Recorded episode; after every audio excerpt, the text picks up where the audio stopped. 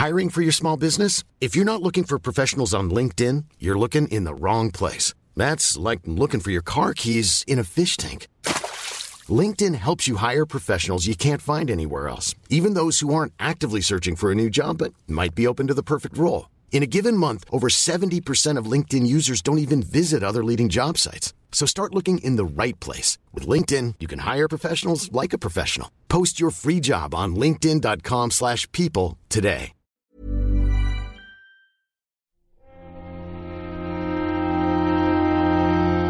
Había un comando en MS2 cuando era pequeño que utilizaba muchísimo, tanto que a día de hoy todavía me acuerdo de él. Era ARJX menos VA asterisco punto asterisco hace dos puntos barra juegos barra el juego que tocara descomprimir en ese momento. ARJ era un programa que era prácticamente el WinRAR de la época. De hecho, RAR nació en MS2 antes de que se llamara WinRAR y eran los dos compresores que teníamos. ARJ quizá era más conocido en su momento, entre los que utilizábamos disquetes de tres y medio para descomprimir los juegos que nos intercambiábamos, entre comillas. ¿Y por qué os cuento esto? Porque estaba pensando en, en esa época, en esa época en la que con mis amigos me intercambiaba un montón de disquetes. Incluso después también llegó a la etapa del CD, pues ya recordáis, con esos CD mix llenos, llenos de juegos. Y es una etapa muy bonita, claro, evidentemente. Pero corríamos el riesgo, el peligroso riesgo, de convertirnos en eso que yo le llamo un poco probador de juegos. Ya sabéis, es lo que ocurre un poco con la, piratería, ¿no? Que si llegas a tener demasiado, te pones a probar porque la excitación de probar algo nuevo siempre puede llegar incluso a ser más atractiva que tirarse 10, 15 horas con una misma experiencia. Y seguro que algunos de vosotros podéis mm, reconocer esta sensación incluso a día de hoy con todos esos juegos que tenemos en la actualidad porque ahora ya no hace falta ni siquiera recurrir a la piratería para tener un catálogo inmenso por poco dinero. Si es que con todos los juegos que regalan en las stores y con todos estos servicios de suscripción que nos abultan las librerías o las ludotecas a más de 100 juegos por servicio, pues muchas veces después no sabemos ni qué elegir, ¿no? Esto a día de hoy a mí incluso me pasa con, con servicios de, de películas y series como Netflix y derivados, los que hay algunas veces que me he tirado como 20 minutos dando vueltas por el catálogo sin saber exactamente qué poner. Incluso en algunos momentos se me pasa el tiempo y todo y no he visto nada. Creo que eso fue una de las primeras cosas que pensé a la hora de crear el club del videojuego. Ya sabéis, esto que por fin gracias al Discord ha nacido en nuestra comunidad y nos invita a detener un poco esa actualidad y esa ludoteca tan abultada y tan llena de, de, grandes juegos a nuestra disposición de forma gratuita para centrarnos en una sola experiencia. De alguna manera, el hecho de que todos nos pongamos de acuerdo para jugar a una sola cosa, que nos demos el tiempo necesario para, para acabárnosla y después creemos un debate, aunque esa sola cosa no sea de actualidad, pues tiene un efecto casi mágico, ¿no? De detener el tiempo, de poner un poco de orden en esas hileras de juegos que se nos amontonan y la verdad es que con el experimento de la primera edición del Club del Videojuego terminado, la verdad es que no puedo estar más contento. Porque el canal de Soma ha reventado a mensajes y a ideas interesantes de todos vosotros. Y creo que ha sido un ejercicio muy llamativo tanto para los que jugamos en su momento como para los que mm, habéis manifestado que en su momento a lo mejor os había pasado este juego desapercibido, incluso algunos de vosotros lo habéis jugado, pero no os había llamado la atención para terminarlo, y sin embargo, casi por el hecho de tenerlo como deberes, ¿no? Mm, por estar todos pensando en un solo juego, pues ayuda. Y leer las conclusiones con spoilers ya, eh, ver lo que pensáis todos sobre esta historia poshumanista, pues ha sido inmenso. Creo que no hay mejor manera en el fondo que esta, ¿no? La de detener el tiempo para explicar cuál es el espíritu del nexo. Por eso el programa tiene otro ritmo, por eso tiene otro tempo.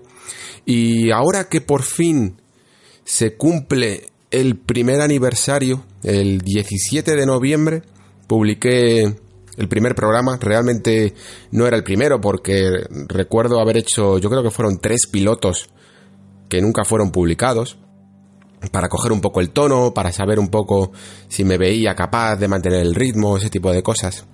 Pero el 17 de noviembre, miré el otro día, se hizo el primer aniversario y ha pasado tantas cosas en un año solo que casi este año me parece que ha sido más abultado también, se ha detenido más el tiempo, han ocurrido más cosas que los últimos tres o cuatro de mi vida.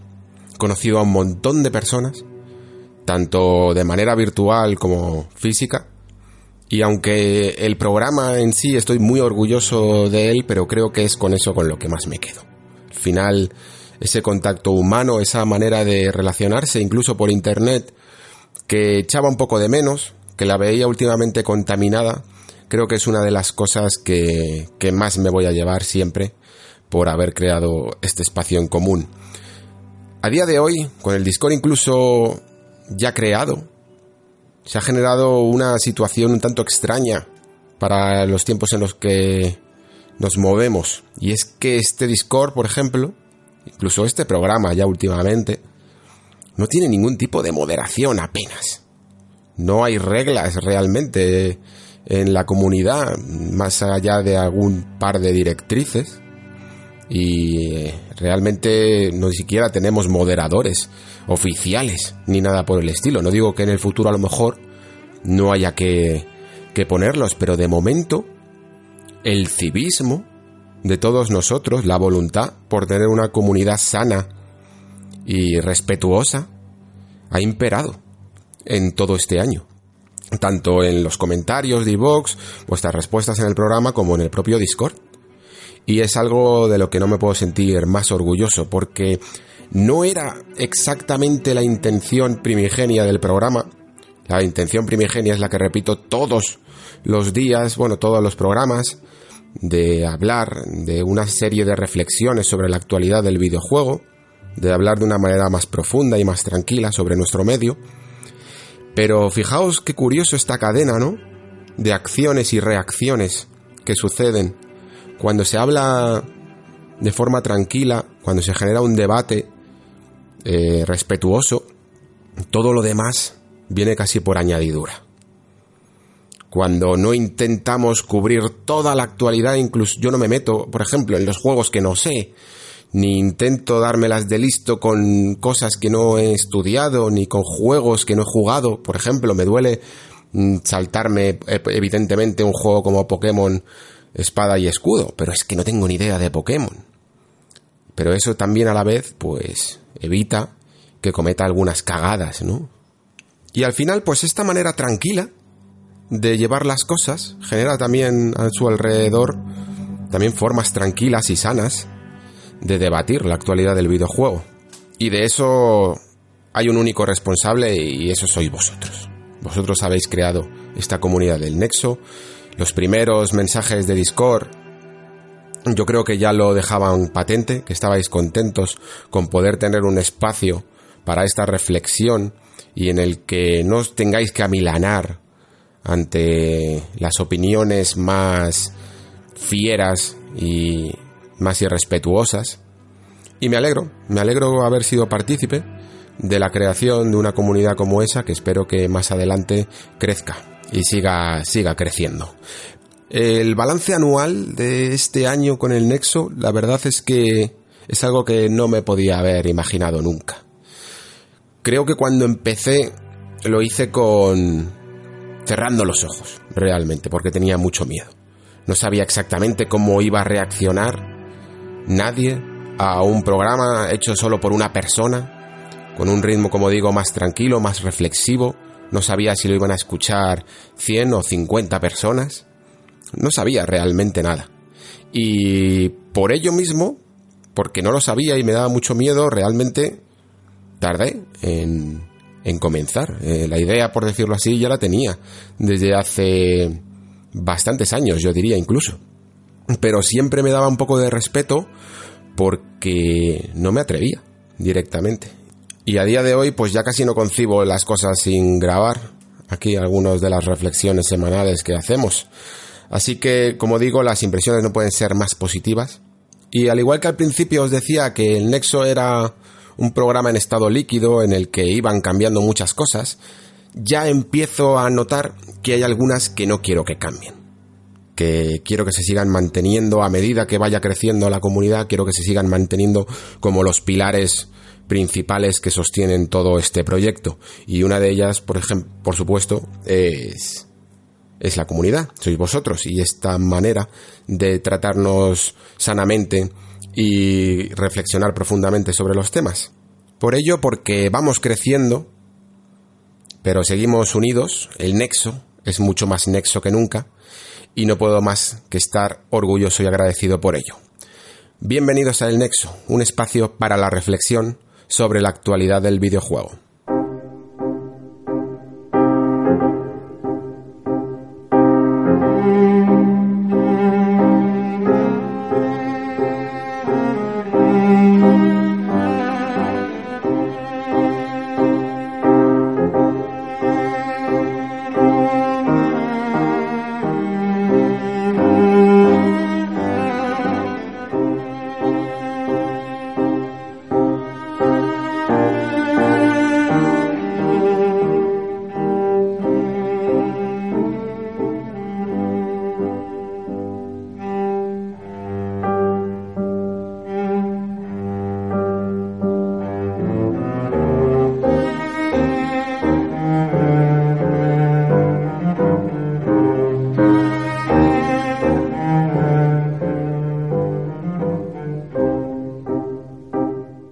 Sabéis también aquí que en este programa mm, los rumores mm, da igual en el fondo si se van a cumplir o no, porque sirven bien para especular y generar un espacio teórico en el que analizar un poco sobre todo cómo va a ser la nueva generación, que, que ya queda exactamente, yo diría, un año para que llegue a nuestras vidas. Y la semana pasada nos dejaba una noticia acerca del almacenamiento en PlayStation 5, ya sabéis que es uno de los temas recurrentes a la hora de hablar de la nueva consola de Sony porque se especula sobre este disco duro, bueno, no se especula, está confirmado que tienen un disco duro especial que probablemente sea esta categoría especial de SSDs de, que se llaman NVMe y que tienen una velocidad y unas características particulares que lo hacen especialmente veloces en las tasas de lectura y de escritura. Y claro, mm, todavía los SSD suelen ser bastante bastante caros. Con lo cual, uno de los rumores que ha salido esta semana es que probablemente volvamos a ese sistema parecido a las memory card de antaño de PlayStation 2, de PlayStation 1, en el que teníamos que comprar la memoria, el almacenamiento eh, por separado para no encarecer el precio de la consola. Lo traigo aquí porque realmente es algo que tiene sentido si la consola viene con un SSD eh, de estas características que puede llegar a encarecer la consola, lo más probable es que el tamaño mm, de almacenamiento no sea muy abultado.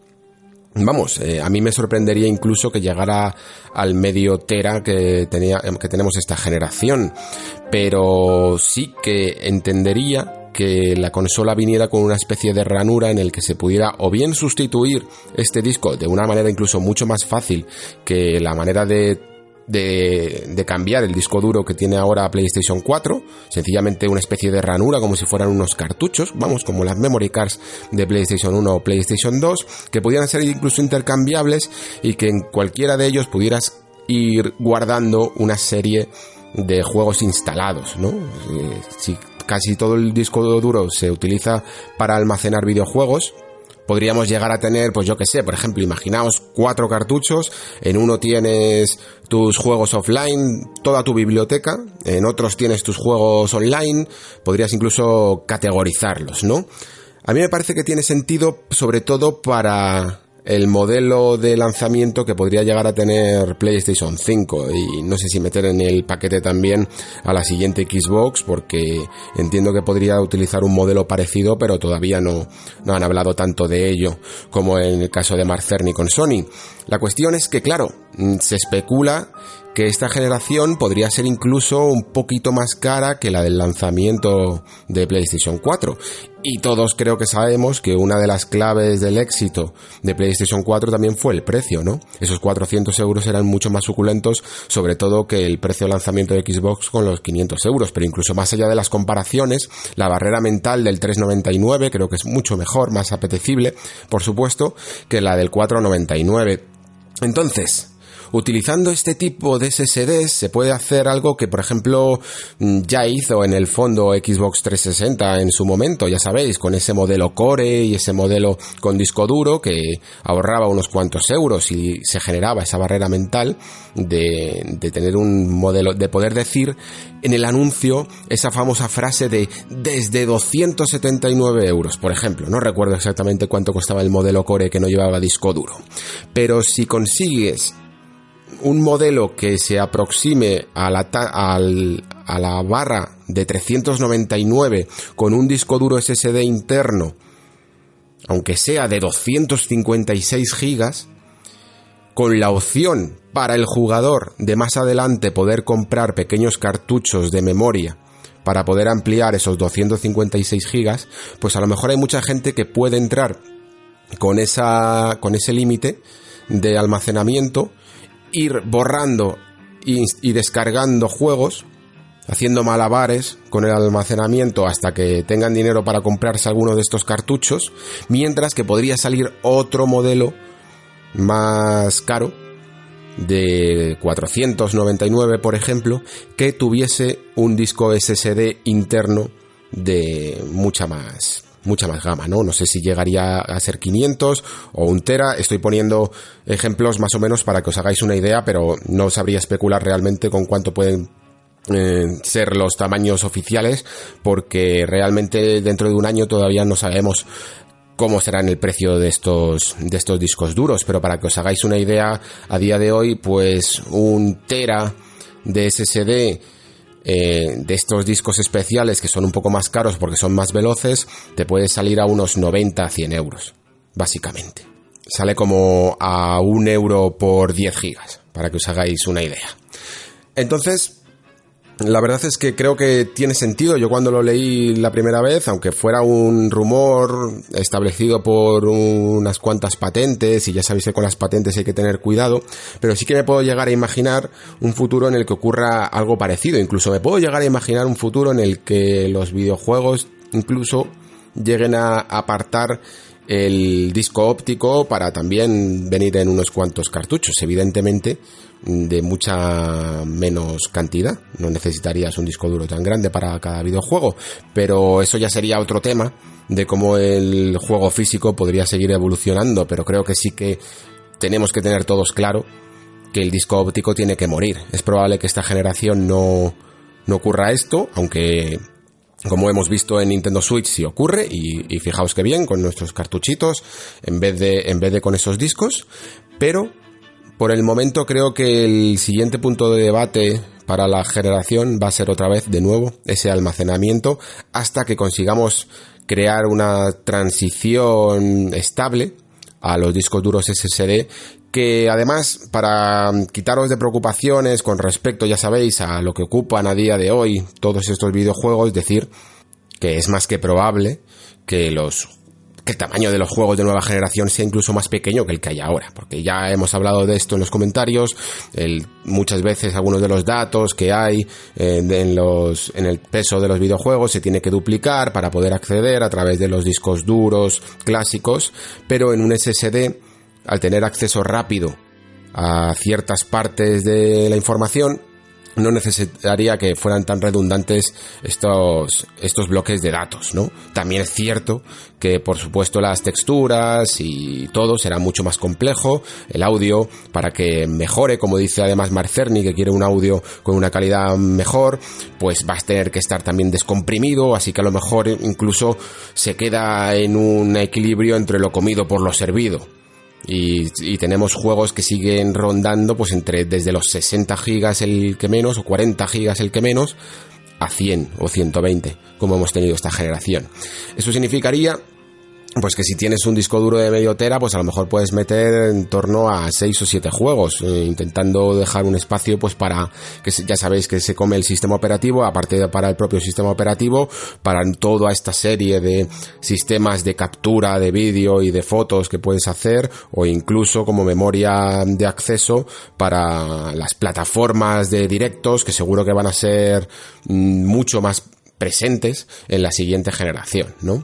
Va a haber una parte del sistema operativo muy grande, yo creo, que se va a comer el almacenamiento interno, hasta, hasta tal punto que es muy probable que incluso con un buen SSD interno vayamos a tener que recurrir de otra manera. La otra alternativa que tenemos, pues es la que tenemos en la presente generación, que a través de un puerto USB directamente metas un disco duro. Puedes meter un disco duro eh, tradicional, ya sabéis, el HDD, o también puedes meter a través del USB 3.0 o el USB tipo C un SSD externo. Pero claro, estos SSD que solemos tener por casa, ya os digo, no tienen la misma velocidad que tienen estos nuevos discos, con una tasa de lectura mayor.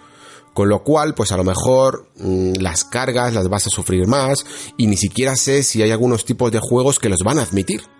Porque ya sabéis lo que el ejemplo que se puso, de, por ejemplo con Spider-Man, que la velocidad de Spider-Man atravesando los rascacielos de Nueva York estaba medida al tiempo que le daba el disco duro a leer la información de lo que venía a continuación para poder cargar las texturas y, y el modelado de la ciudad eh, que venía a continuación. Entonces, si exige el videojuego una determinada tasa de lectura del disco para poder hacer que tu personaje vaya a toda pastilla por la ciudad de Nueva York o por donde sea, o en un juego de, velocidad o de conducción o de lo que sea, mm, a lo mejor hay determinados tipos de discos duros clásicos más tradicionales que no son compatibles con la nueva generación y por ello entonces Sony ha pensado en un formato propietario que asegure que tienes la mejor calidad para los juegos, para tanto para la carga como para que todo vaya tan fluido y tan veloz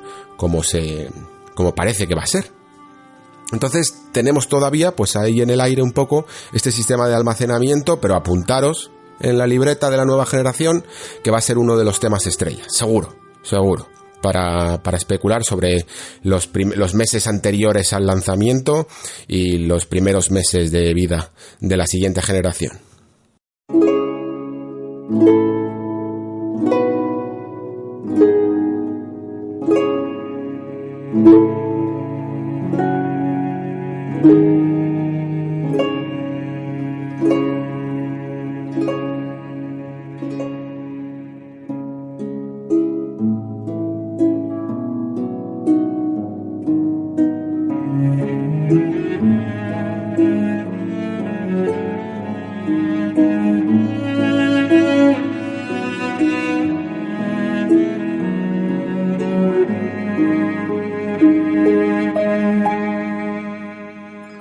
Jueves pasado se dio cita el X019, ya sabéis, esta feria que ha rescatado Xbox para, para este final de generación, que la verdad es que se había perdido unas cuantas ediciones, o si las había habido, la verdad, habían sido completamente irrelevantes, porque yo sí que recuerdo, más que nada porque tengo un grato recuerdo de ello, ya que más o menos por esa época estaba empezando, y fue uno de los primeros eventos y de los primeros viajes que hice como, como prensa, el X0, el X06 en el X06 además, eso fue en Barcelona, nos tocó cerca y fue un porrón de juegos los que se anunciaron. Bueno, algunos a lo mejor estaban anunciados.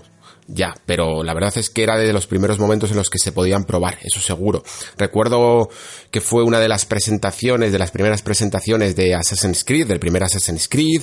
Había por allí eh, juegos de la talla del primer Mass Effect, del primer Alan Wake. Yo llegué a ver incluso el Alan Wake cuando todavía estaba pensado como para mundo abierto una locura. Estaba también Crackdown, estaba Ken Levine con, enseñando el primer Bioshock, estaba Los Planet con Inafune incluso que también había ido, estaba Molinox por ahí. Había, había la verdad mucho, mucho ambiente y a mí se me quedó una impresión de que el X0 era un evento muy grande.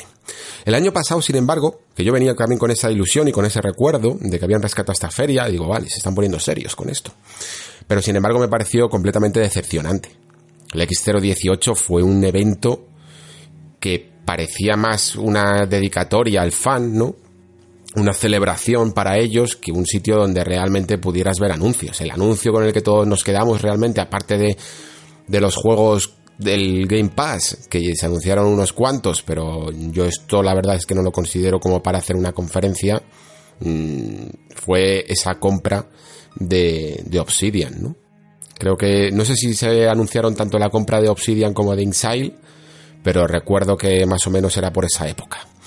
Y aparte de ello, pues fue decepcionante. Mm, a todas luces. Sin embargo, este X019, pues claro, visto en perspectiva y visto dentro del contexto del ejercicio que está intentando hacer Microsoft con sus directos o con sus, bueno, más que con sus directos, con su direct, su, estilo este que, que, tiene ahora tan en boga todas las FERS, de, un poco para actualizar la información y los anuncios a lo largo del año y no solo confiarlo todo a una cita en el E3. Ya sabéis que llevamos con este tema todo el año, todo el nexo prácticamente desde su nacimiento. Y la verdad es que es el era la first que más le estaba costando coger el pulso. No es que Sony hubiera hecho mucho mejor con ese PlayStation Access, pero parece que en los últimos había redimido un poco, aunque todavía les está quedando un poco vacío más allá del gran lanzamiento con el que pueden llegar a terminar o con el que pueden llegar a empezar, ¿no?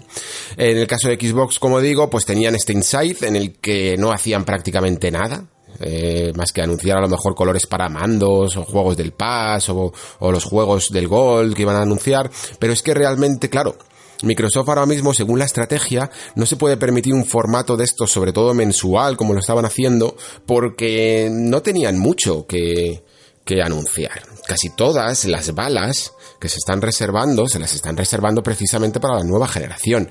Y lo repito y lo repetiré todas las veces que haga falta hasta el momento del anuncio oficial de la, no de la consola, sino la presentación en la que se haga un evento enseñando la máquina, enseñando el modelo físico, ¿no? Como se hizo en, en esta presente generación, hasta ese momento no veremos, digamos, los primeros grandes juegos del catálogo de lanzamiento. Todo esto que está haciendo eh, Microsoft de comprar ciertos estudios para empezar a engordar su catálogo y tener un abanico de exclusivos es algo que requiere tiempo. Si estamos diciendo que la compra de Obsidian fue el año pasado, pues no podemos esperar todavía que se anuncien grandes cosas. Y sin embargo se han anunciado. ¿Y por qué se han anunciado? Pues veréis. En el caso de Obsidian, aunque me estoy saltando el primer, el primer anuncio, luego hablaremos del juego de Rare, el, el caso de Obsidian, lo que ocurrió es que cuando se compró Obsidian, ya venía eh, la, la compañía con dos productos que estaban en el horno. Estaba este The Outer Worlds, el que sí que conocíamos, que era una producción con Private Division, y al parecer también tenían ese Grounded por ahí escondido bajo la manga, que no sé si es que lo estaban haciendo directamente ellos, era un proyecto experimental con el que estaban jugando con algunos sistemas. El caso es que Microsoft en ese momento pues tomó una decisión. Decidió que podía cancelar eh, no evidentemente el, el, juego de Private Division, porque era una producción externa, pero este Grounded podía hacer dos cosas. Podía eh, sostenerlo o podía cancelarlo para empezar a hacer las superproducciones que haga para la siguiente generación. Ha decidido sostenerlo y creo que ha hecho bien porque eh, es un juego que puede, digamos, dar cierta continuidad al catálogo de Xbox One y que luego se trascienda también al catálogo de la siguiente Xbox. Si todos estos estudios que está comprando cancela sus proyectos, pues se podría llegar a encontrar con una de las peores acciones que hizo eh, la americana en la anterior generación, en la de 360. Ya lo sabéis, que los últimos coletazos de la generación, allá por 2012, 2013, no sacaron prácticamente ningún juego exclusivo. Lo dejaron, lo regalaron todo a las third parties. De hecho, yo recuerdo un, una pedazo de campaña que hacían para intentar asociar la marca de GTA V con su consola que no era ni medio normal.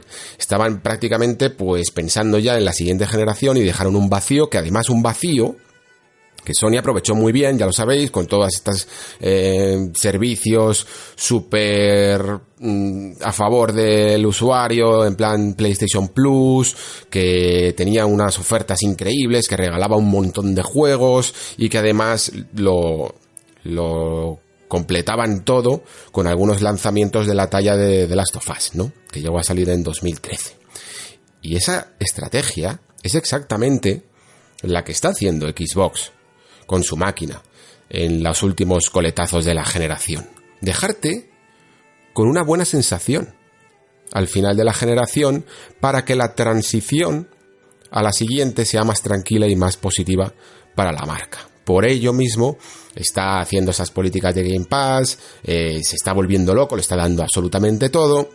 Y además esa compra de estudios que tenían ya juegos en el horno le viene magnífico para completar el catálogo con algunos exclusivos. En el caso de Obsidian, con este Grounded, que ya lo habréis visto, es un juego que parece la adaptación de cariño encogido a los niños, lo que pasa es que dentro de un género mm, del survival crafting, ¿no? Que se llaman. A mí este juego, bueno, entiendo que no, que no genere grandes expectativas porque el género de la supervivencia y crafteo no es que nunca las genere.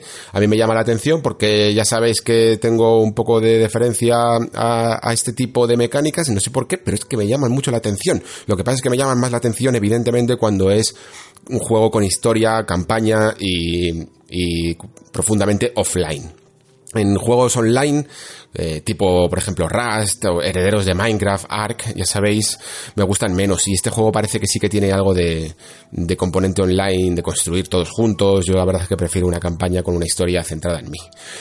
Aún así le voy a dar una oportunidad porque la verdad es que la idea parece bastante llamativa y bueno, siendo de Obsidian, pues yo creo que siempre hay que tocar un poquito las cosas que hacen y sobre todo, ya sabéis, pues que encima lo están regalando todo, mmm, no hay problema en darle unas horitas para ver qué tal es el desarrollo. Oye, lo mismo Obsidian dentro de esa imaginería que tienen como estudio, pues llegan incluso a revolucionar un poco también este género. Y eh, también otro juego que tenían en el horno, pues es este que ya conocíamos, que era Bleeding Age, que ocurrió exactamente, pues tres cuartos de lo mismo, básicamente, con, con Ninja Theory. Eh, Ninja Theory también tenía algunos productos que estaba eh, dándoles vueltas internamente y cuando llegó Microsoft con la chequera, pues decidió, evidentemente, pasaron a ser licencias suyas y ellos decidían de nuevo si lo cancelaban o lo seguían para adelante. Siguieron para adelante y formará parte de ese grueso de final de generación. A mí la verdad es que entiendo perfectamente que no sean los juegos más llamativos, pero eh, son juegos que van a ayudar un poco también a esa transición. Lo que pasa es que también tiene un efecto colateral, evidentemente. Si la decisión de Microsoft es mantener estos desarrollos, pues es tiempo que le quitas a los desarrollos principales que te pueden engordar el catálogo de la siguiente generación. En el fondo podría ser todo más rápido, ¿no? Si hubiera cancelado este Grounded, cancelado este Bleeding Edge y hubieran puesto directamente a Ninja Theory y a Obsidian a trabajar con todo el equipo. Evidentemente estoy seguro de que ya se han generado ideas, de que ya se han hecho los pitch, eh, ya se han aprobado y se está desarrollando esas grandes producciones para la Next Gen. Pero si no tienes a todo el equipo contigo, evidentemente, pues vas a ir un poco más lento. Y creo que es importante que Microsoft comience fuerte, principalmente porque ya se le ven las orejas al lobo a Sony. Mm, Sony no va a empezar tan floja como comenzó con PlayStation 4. No te va a sacar un Killzone, un NAC y confiando el resto del catálogo a Certs. Estoy seguro de que va a salir con algún pelotazo porque también ve las orejas de Microsoft.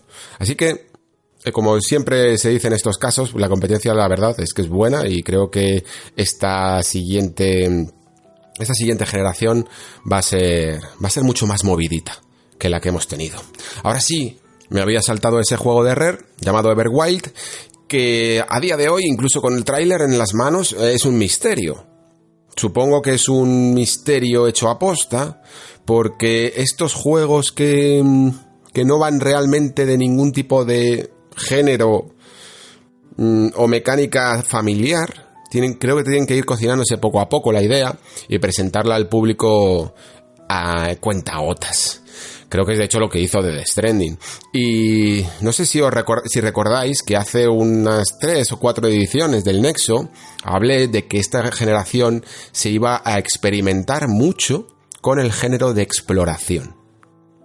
No sé dónde lo tenéis, pero si buscáis mmm, más atrás, eh, creo que una de las primeras editoriales, o creo que fue cuando hablábamos de de estos juegos para Nintendo Switch, en el que había un juego llamado The Tourist, que tenía una estética un poco Minecraft, y os hablaba de, de, ese concepto de la exploración, que es algo que nos lleva acompañando toda la vida en los videojuegos, pero que sin embargo creo que no se ha explorado demasiado en el propio género, no se le ha contribuido como un género en sí mismo, la exploración sencillamente es algo que te lleva al lugar donde después está el sigilo, la acción, eh, los puzzles o cualquier cosa, pero en sí mismo no era nada, ¿no?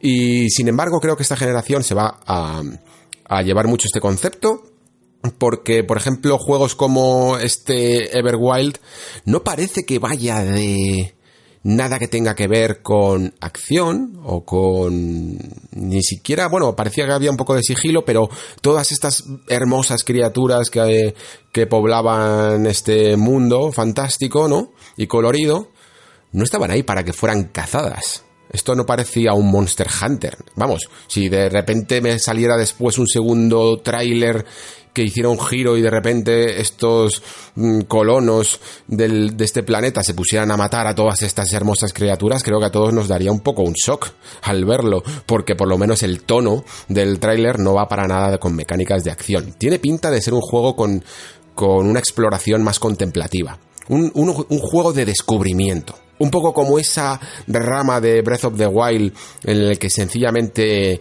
eh, éramos nosotros descubriendo el escenario, ¿no? Con algunos enigmas, con lugares a los que teníamos que intentar acceder, este tipo de cosas. Y la verdad es que, en primer lugar, no me sorprendería que hubiera cierta influencia de Breath of the Wild y sobre todo me encantaría que fuera así.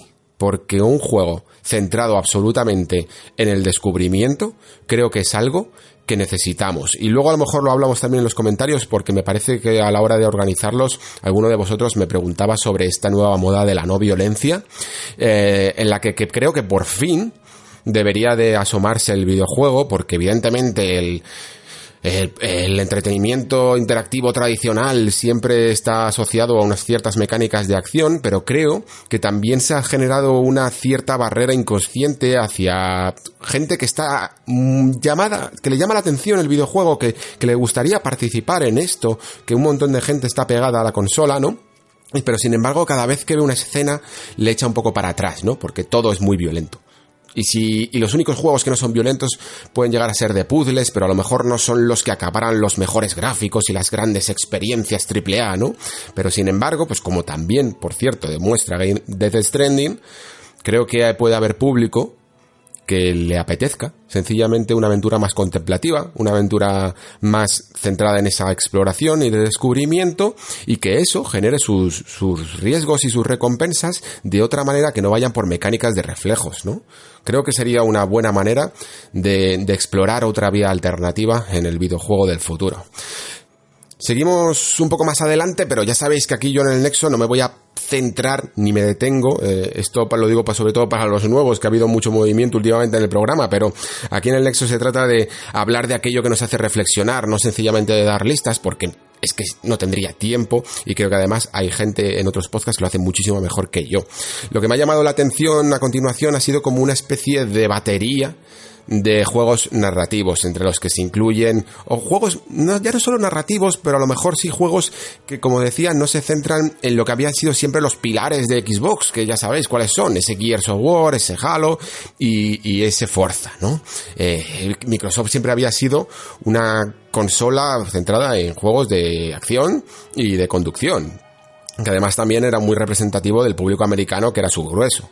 Sin embargo, creo que tenía que rellenar con otros géneros y esto es lo que hace precisamente pues este Tell Me Why de Don't Know, eh, ya sabéis, los creadores de Life is Strange, que se lanzan con una aventura que además es episódica, pero que parece que por fin han entendido que no queremos episodios separados en el tiempo, sino que los queremos todos juntos, porque yo, por ejemplo, he jugado al primer capítulo de Life is Strange 2 y dije, ok, esto no funciona. Esto de esperar no funciona conmigo. El primer Life is Strange lo jugué cuando estaba todo junto y, consiguió generar un buen ritmo y un impacto en mí. Pero con Life is Strange 2 yo no iba a estar esperando tres meses para que saliera el siguiente capítulo. Así que, ¿qué van a hacer con este Tell Me Why? Mm, directamente sacar todos los capítulos a la vez y que cada uno lo juegue cuando quiera. Está bien, porque mira, oye, lo divides en bloques, como hago yo con el Nexo, te escuchas el bloque que quieras cuando quieras y paras y luego tienes un poco más si quieres seguir avanzando y si no, pues te esperas a la siguiente sesión de juego. Eh, como digo, son juegos que yo creo que vienen a, a completar los huecos que Microsoft no tenía que, tenía vaciados. Teniendo una franquicia además como Age of Empires, pues creo que es lógico que por fin eh, lo añada al catálogo, ¿no? Teniendo una de las sagas de estrategia en tiempo real más reconocidas de la historia, ¿por qué no aprovecharla? ¿Por qué no seguir invirtiendo en ella? Y además haciendo mucho más variado ese abanico de, videojuegos, ¿no? Así que entre estos juegos tipo narrativos como el Tell Me Why o como, o como esta nueva producción de, de los creadores de Virginia, no sé si os recordáis de este juego, una especie de medio walking simulator, juego muy narrativo y muy surrealista, que se llama Last Stop y que también parece una aventura profundamente narrativa, creo que va a conseguir tener un catálogo muchísimo más variado sobre todo de cara a ese Game Pass, que es precisamente pues lo que busca la americana, ¿no? Otra de las cosas además que busca es esa integración del Project X Cloud, que por fin ha confirmado un poco también lo evidente, que todos los usuarios de Xbox Game Ultimate, o de, bueno, no sé si es de Ultimate, no sé si tienes que tener el, realmente el Gold, el Pass, los dos, pero la cuestión es que se integra dentro de este servicio este Project X Cloud, ¿no? Que ya sabéis que ese es el servicio de streaming de Microsoft para la para, para, sus juegos en la nube, el que puedes jugar directamente sin necesidad incluso de tener la consola. Una de las mejor, de las mayores ventajas que va a tener este Xcloud, yo creo, a diferencia de hecho de Stadia, por ejemplo, es que no tienes prácticamente que comprar absolutamente nada, porque lo que estás haciendo es disfrutar de todo el catálogo, ya no solo del Game Pass, sino de los juegos que hayas comprado de manera digital, porque entiendo que los juegos físicos no los va a poder identificar como que son tuyos, como que forman parte de, tu biblioteca, pero gracias a esa a ese catálogo que ya vas a tener de inicio, pues podrás tener una manera alternativa de jugar. Si te vas a, yo que sé, a otra casa, no te llevas la consola, puede ser una buena manera para jugar en la tele o sobre todo puede ser una buena manera para jugar en el móvil, ¿no? Que es de hecho en lo que se están centrando en el servicio en intentar llevar esa experiencia al juego móvil.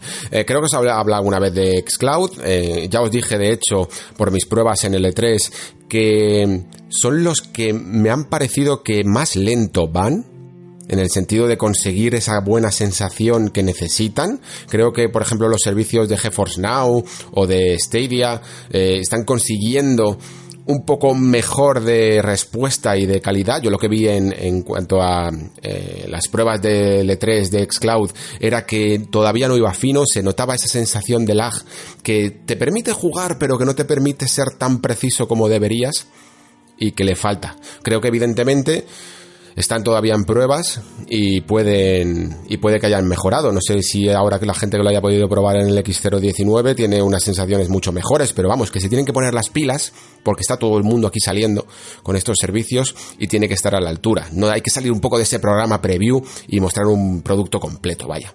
Pero lo dicho, teniendo en cuenta que es un servicio que va a ser, entre comillas, gratuitos para los miembros que ya están pagando por otras cosas y que encima no te obliga a comprar juegos por separado como puede hacer Stadia, creo que es cuanto menos atractivo, ¿no?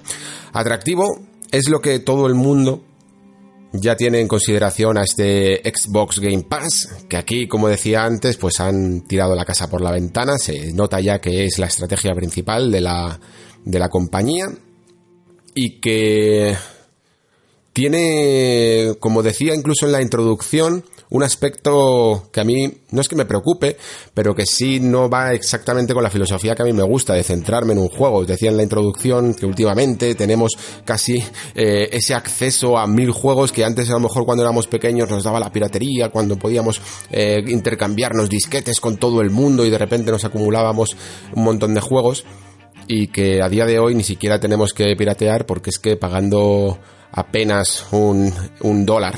En el caso de Xbox Game Pass tenemos tres meses con una librería apabullante, ¿no? Por hacer un breve repaso de, algunos de los juegos que se anunciaron, porque es que se anunciaron como más de 50, eh, tenemos ya disponibles juegos como Age of Empires 2, Age of Wonders, Planetfall, Hearts of Iron 4, Rage 2, Remnant from the Ashes, que es un juego que tiene muy buena pinta, que ha salido hace poco, The Talos Principle, y luego hasta 2020, o sea, los meses que quedan, van a ir, y a través del 2020 también, pues van a salir juegos como este juego independiente llamado Carry On, Chris Tales, Cyber Shadow, eh, sale también Darksiders 3, Double Kick Heroes, Age of Eternity, eh, y luego por supuesto, Aquí fue uno de los grandes anuncios que, que, tuvo su propia sección incluso, fue que toda la franquicia Final Fantasy, desde Final Fantasy VII hasta Final Fantasy XV, mm, saldrán en el servicio de Game Pass. O sea, 7, 8 la remasterización, además, 9, 10 la remasterización, 10, 2, Final Fantasy 12, 13, 13, 2, Lightning Returns. Y Final Fantasy 15. O sea, vamos a tener Final Fantasy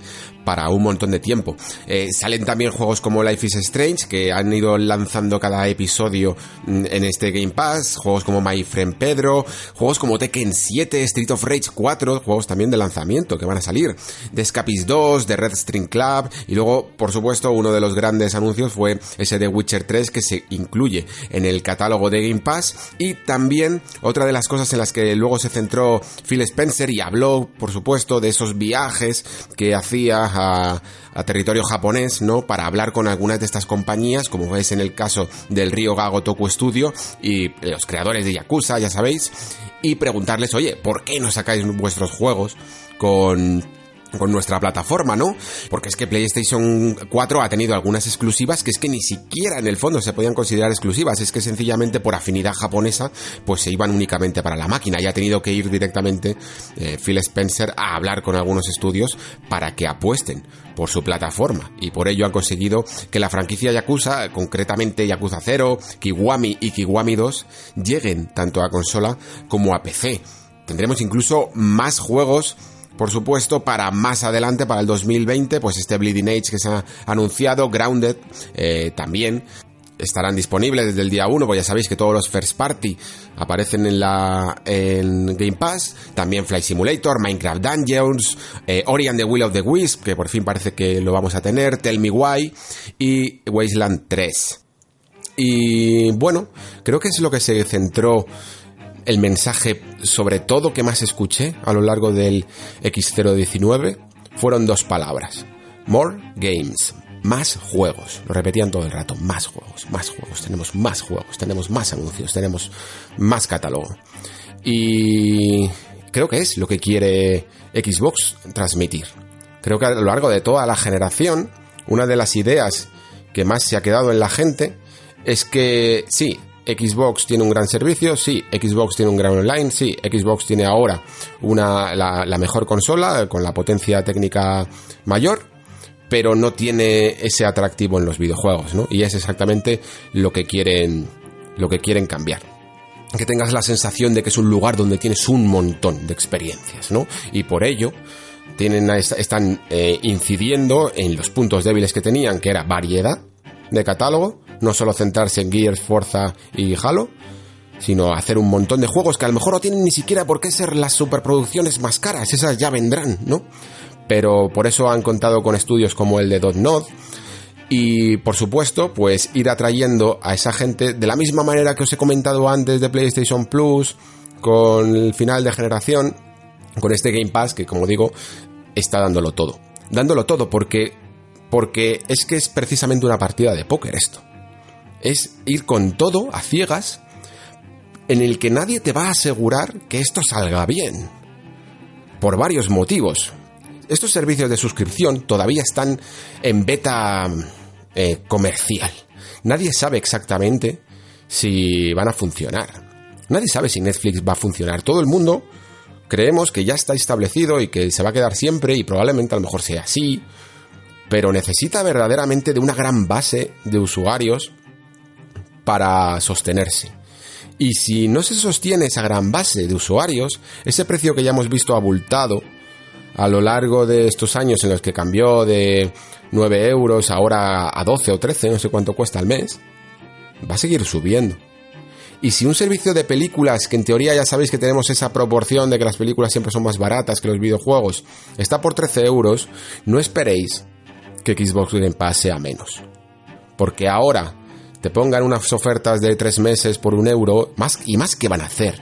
Porque lo que quieren es que acumules esas ofertas, que llegues a la siguiente generación hasta que no tengas que decidir en qué urna pones tu voto, ahora que estamos con tantas elecciones, porque lógicamente pensarás, bueno, es que ya tengo tantos juegos y tengo tantos meses pagados del Game Pass y estoy tan contento con el servicio que la transición es lógica, ¿no? Seguir con esta consola. Pero evidentemente luego no esperes que, sigas pagando tampoco por ello. O incluso que los juegos que lleguen en la siguiente generación sean de la talla de lo que te están dando esta generación, que de repente te den ahí un Devil May Cry o cosas así. Recordemos también lo que pasó con PlayStation Plus, que daban un montón de juegos de PlayStation 3 de una calidad increíble, pero luego cuando salió PlayStation 4 te daban a unos cuantos indies. Lo bueno que sí que tiene Xbox con, eh, con respecto a lo que sucedió con Sony es que eh, está metiendo dentro de su filosofía incluir siempre todos los juegos first party. Y entonces sí que funciona un poco, es como ese Netflix Originals, ¿no? Al menos tienes una base, mm, iba a decir de calidad, pero es que en el caso de Netflix eso ya ni siquiera se cumple. Pero digamos que en el caso de Xbox sí, tienes una base de calidad de juegos producidos por la, primera, por la propia marca que, que vas a tener experiencias todos los meses, ¿no? Sean de mayor rango o menor rango, de mayor presupuesto o menor presupuesto, pero están exclusivamente en tu consola. Y exclusivamente en este servicio las tienes gratis, además. Y eso siempre es muy apetecible. Por eso, cuando anuncian más de 50 juegos para el Game Pass, pues en el fondo no nos tiene que sorprender. Porque va a ser así. Hasta, hasta la siguiente generación, yo diría. Pero también digo lo siguiente. No sabemos. No sabemos exactamente las consecuencias que puede llegar a tener estos servicios en el mundo del videojuego. Fijaos una cosa. Decía yo hace un tiempo también en otro nexo que había um, eh, desarrolladores independientes preocupados por el tipo de juego que ellos hacían y que creían que estos juegos como servicio, eh, bueno, estos servicios, mejor dicho, de juegos, eh, iban a hacer desaparecer ciertas experiencias narrativas pequeñas de poco tiempo. Porque si, claro, si utilizamos ciertas métricas para medir el éxito que tiene tu videojuego en un servicio como Game Pass, lo más lógico sería pensar en el tiempo, ¿no? Esto es lo que hablamos en otro nexo. Y si tu juego tiene dos horas, pues nunca va a poder hacer nada comparado con un juego como servicio en el que estás totalmente viciado y dedicas 100 horas en total. Todo el mundo va a querer hacer esa experiencia de 100 horas o esa experiencia infinita porque sabe que va a ganar más dinero que haciendo un juego de dos horas. Y la novedad a esto, esto lo cuento porque hay una noticia que yo no he visto la verdad por muchas webs. Y a mí me ha, parecido un titular muy potente y muy llamativo por parte de Phil Spencer, que ahora también hablaremos de él. Que es, eh, está en Eurogamer.net y dice Xbox Game Pass es un antídoto a todo, a toda esa necesidad de juegos como servicio, dice Phil Spencer. Dice, la lógica que tiene él al hablar de esto es que dice que al crear un servicio en sí mismo como plataforma, es decir, el Game Pass, eh, te puedes centrar en hacer juegos en vez de servicios, porque el servicio ya lo produce la plataforma. Y tiene cierta lógica lo que está diciendo. Como ya estás suscrito a la plataforma, va a favorecer a juegos en los que no necesites suscripción. Porque tú no te suscribes a una plataforma para después suscribirte, por decirlo así, a un juego como servicio.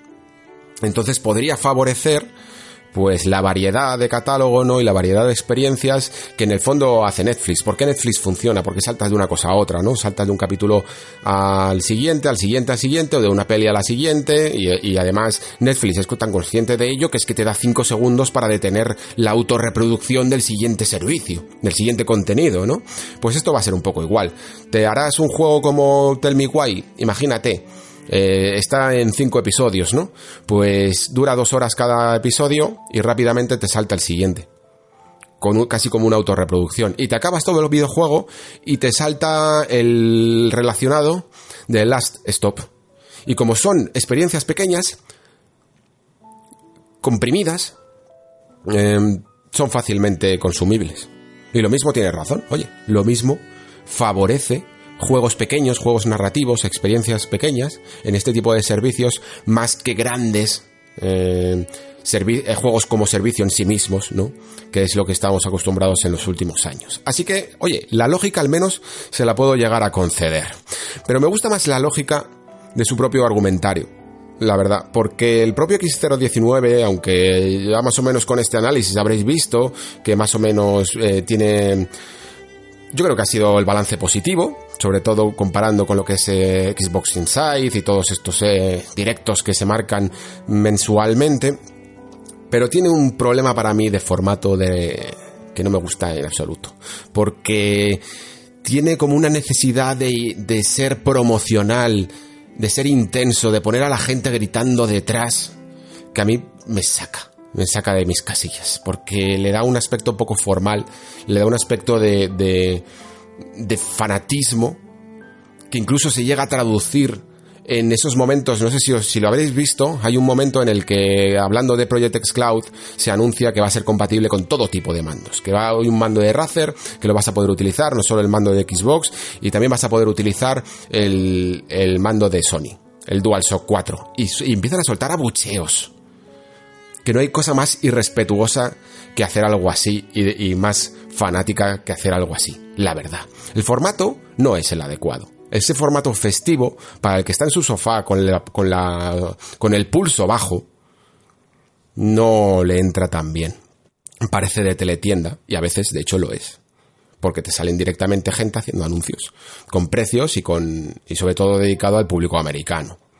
Eh, además, las intervenciones de casi todos los participantes, tanto de los presentadores como de los que aparecen por allí, son tan robóticas que a veces incluso cortocircuitan como ocurrió con una de las personas que fue allí a hablar de su juego, que tenía, no sé si estaba leyendo un teleprompter o estaba directamente con el discurso resabido de casa, pero lo pronunció mal y se trabó y se quedó un poco bloqueada.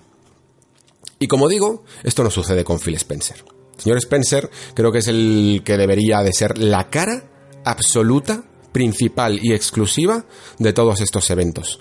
Porque el tipo tiene una naturalidad de la que carecen todos sus compañeros. Realmente no tiene ningún problema, no solo en alabar la marca, sino también en hacer autocrítica.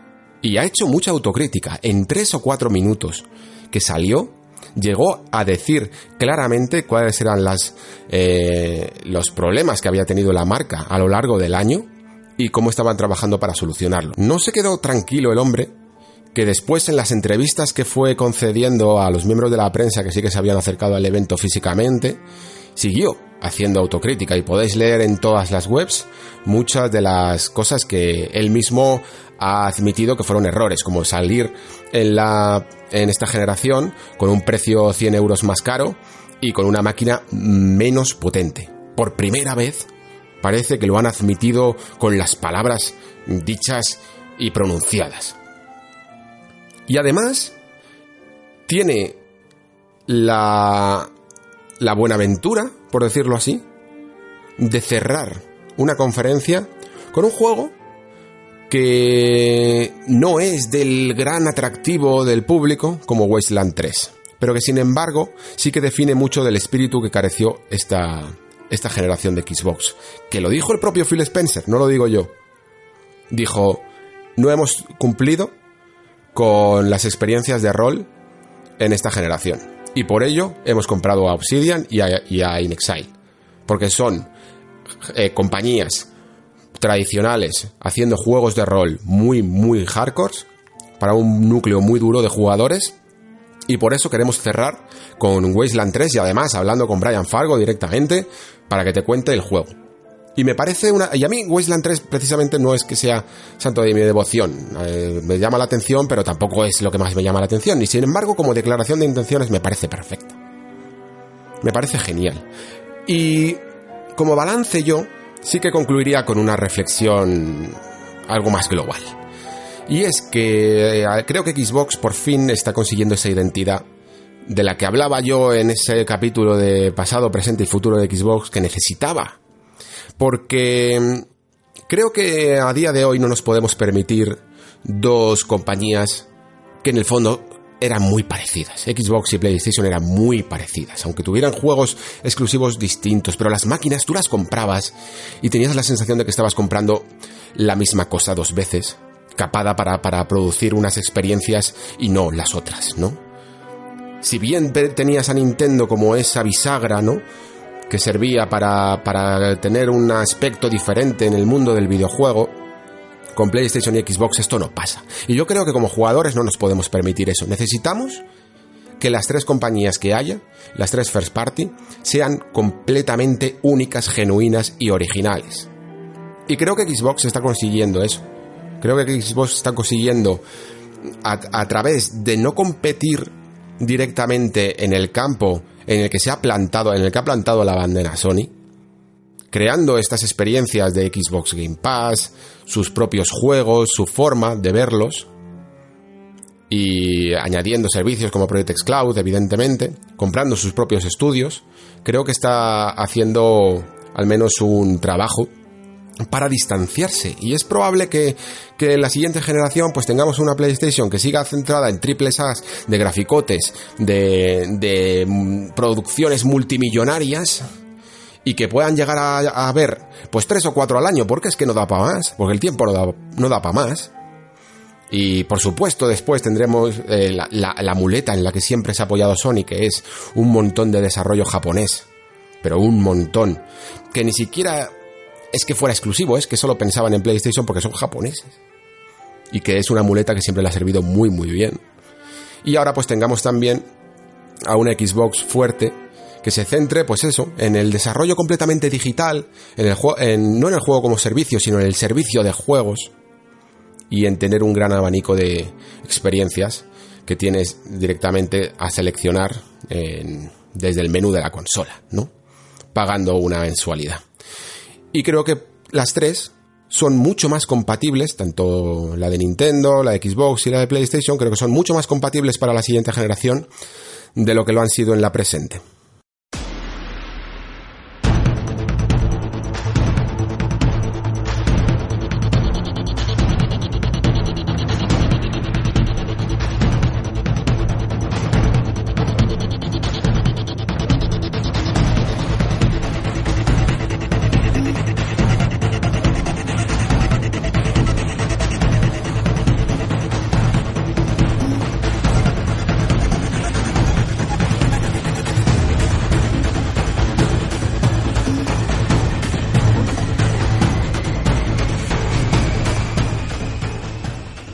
Vais a permitir que para hablar del nuevo Need for Speed Hit hable también un poco de Electronic Arts, porque yo creo que de alguna manera sus destinos están interrelacionados. No se puede explicar una filosofía en esta franquicia sin explicar también la de la propia compañía que hay detrás. Más allá incluso, yo creo, que de la propia Ghost Games, que han sido los encargados durante toda la generación de realizar los últimos juegos de Need for Speed.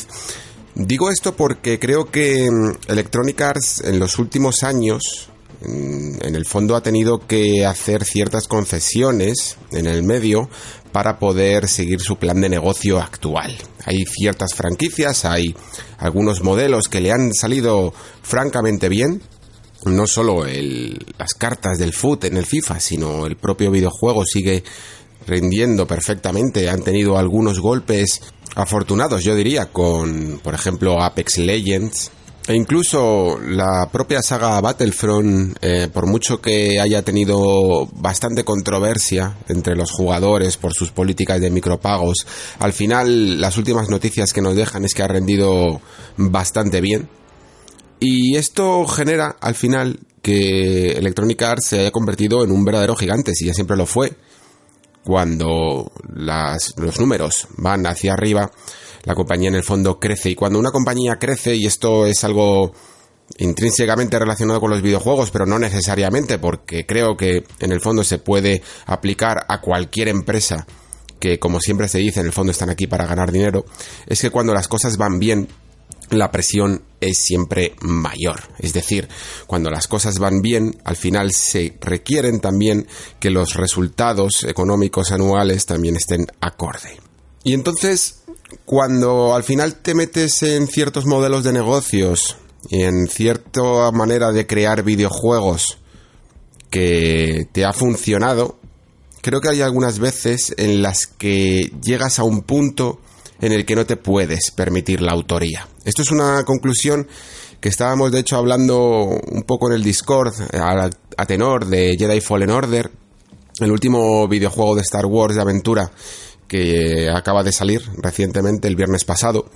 Y es un gran videojuego, yo todavía lo estoy probando, todavía estoy con él, por eso no lo hemos traído todavía el Nexo, pero se nota en él que falta un poquito de esa autoría, un poquito de esa creatividad que un estudio grande no puede porque tiene que hacer ciertas concesiones a la mayoría, al gusto de la mayoría. Y eso que estamos hablando, pues en el fondo de una de las ramas más alejadas de, de ese modelo de negocio que tiene Electronic Arts, como es Respawn, y dentro de Respawn, incluso con este Jedi Fallen Order, un estudio que se adquirió, eh, que estaba haciendo realmente un juego, otro juego, porque hay Fallen Order, como hemos dicho en alguna otra ocasión, era un proyecto de un estudio externo que no tenía licencia de Star Wars y que mm, Electronic Arts a través de Respawn absorbió y remodeló y reconfiguró para crear un Star Wars, pues está dentro más del organigrama de Electronic Arts, pero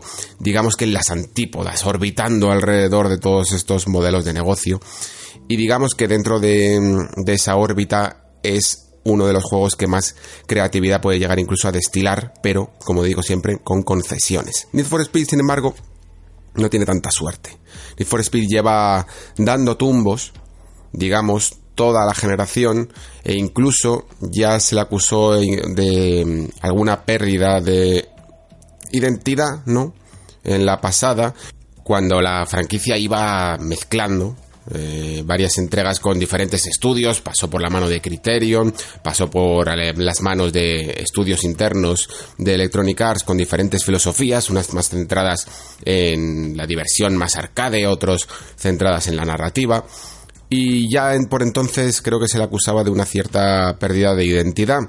Esta generación ha pasado tres cuartos de lo mismo. Hemos tenido Need for Speed, centrados en diferentes aspectos, desde ese Rivals metiendo algunas mecánicas que a mí quizá fue uno de los que más me gustó de esta generación, creo que todavía tenía un poco ese alma que había introducido Criterion con algunas mecánicas nuevas de Ghost Games como la posibilidad de, de perder, digamos, el dinero acumulado si la policía te, te encontraba, pero poco a poco, eh, con algunas entregas y sobre todo con respecto a la última, ese payback que tanto sufrió la filosofía de los micropagos por las que atravesó Electronic Arts hace unos años, se fue perdiendo aún más esa esencia, ¿no? Y cuando te enfrentas ahora a Need for Speed Hit, pues no vas a tardar mucho tiempo, yo diría, en darte cuenta de que algo ocurre con él. Cuando juegas las primeras carreras, vas a notar una constante en ellas. Y es que ocurre una de dos cosas. O bien en la parrilla de salida sales disparado, dejando prácticamente a todos los competidores detrás, que es las veces que menos ocurre esto. O bien ocurre exactamente lo contrario, que tú sales de la parrilla de salida y por lo general hay como dos, uno, dos o tres coches que te van a dejar completamente atrás. Eh, vamos, es que ni siquiera les vas a llegar a ver a lo largo de, de la carrera, ¿no? Y te preguntas por qué, porque claro, lo vas viendo repetidas veces, una y otra vez, como por mucho que te trabajes las pistas, por mucho que aprendas bien a manejar el vehículo que estás conduciendo en ese momento, que ya sabes perfectamente cómo es el trazado del circuito, te das cuenta de que por mucho, por mucho que lo intentes, es que sencillamente el coche no tira. Y es en esos momentos en los que te das cuenta de que Need for Speed Hit, más que un juego de conducción, parece un juego de rol. Sí, un juego de rol porque de repente empiezas a ver cómo todo en el juego, tanto tu propio personaje como los propios coches, tienen un nivel. Y ese nivel influye Mm, totalmente en el transcurso de la carrera. Tú puedes llegar a ser incluso un manta, puedes llegar a chocarte muchísimo contra el tráfico de la carretera, contra los bordes, salirte de, de, las pistas, pero si tienes un buen vehículo es más que probable que, que ganes la, carrera, que ganes la competición.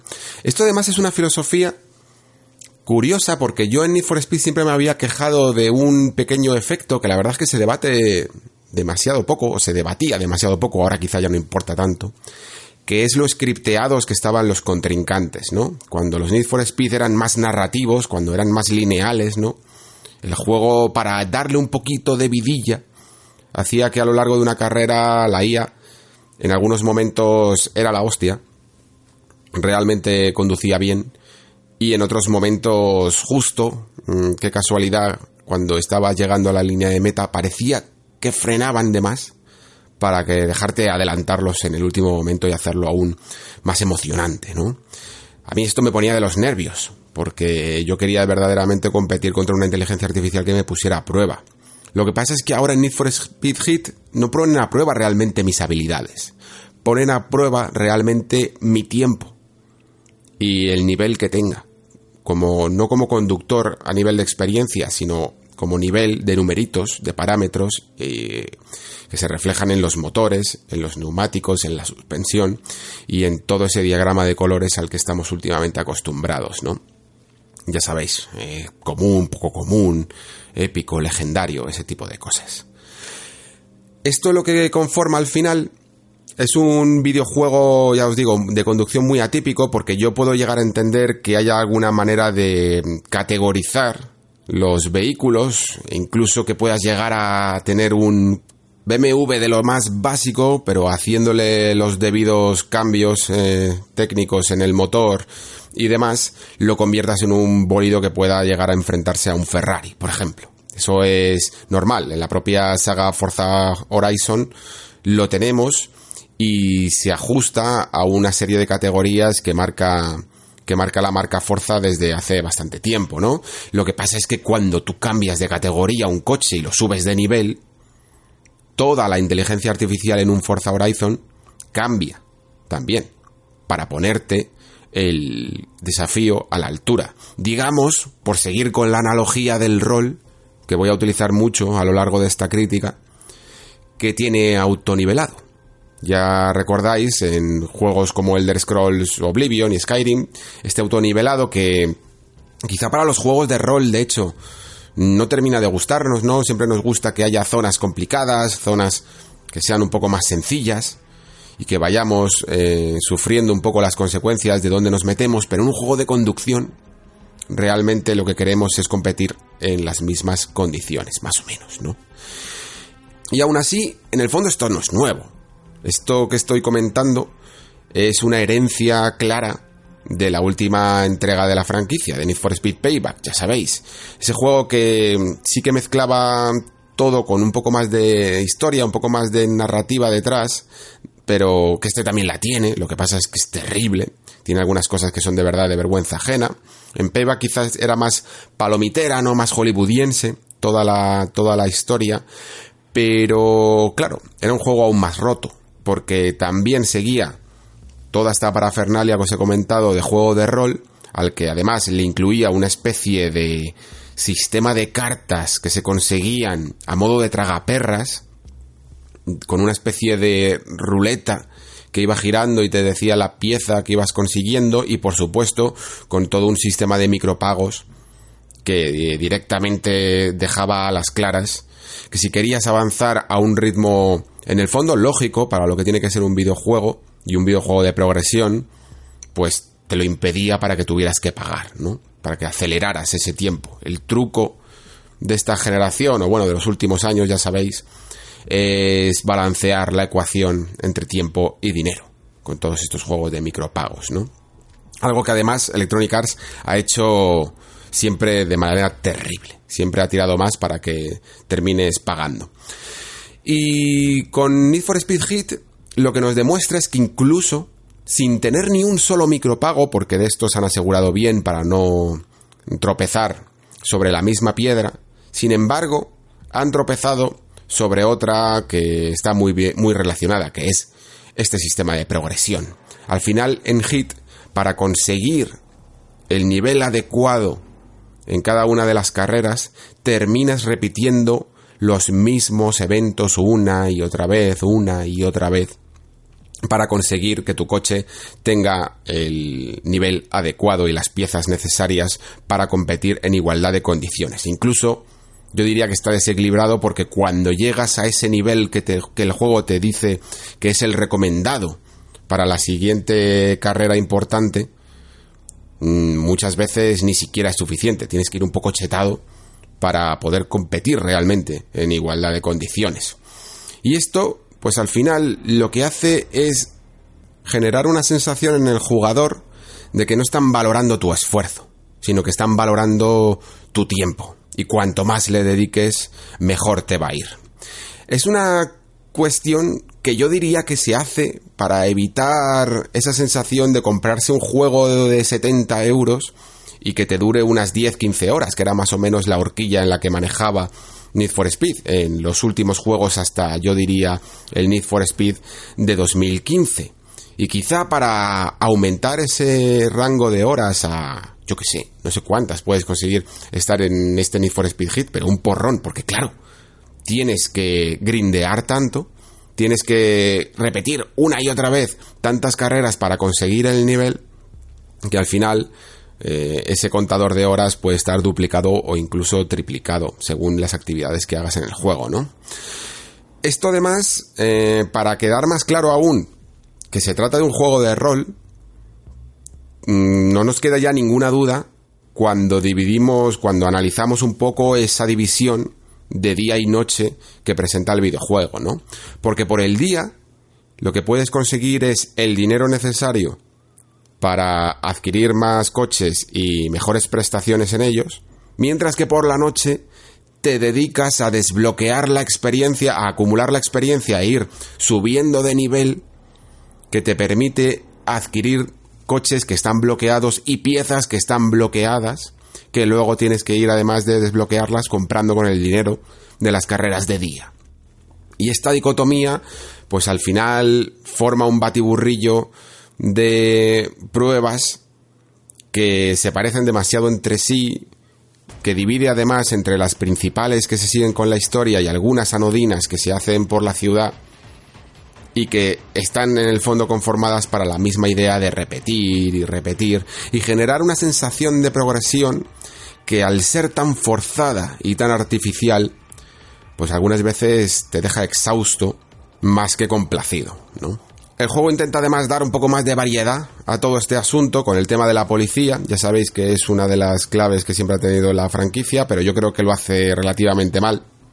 Porque, por un lado, sí que es divertido, genera cierta tensión, hay una mezcla de riesgo y recompensa.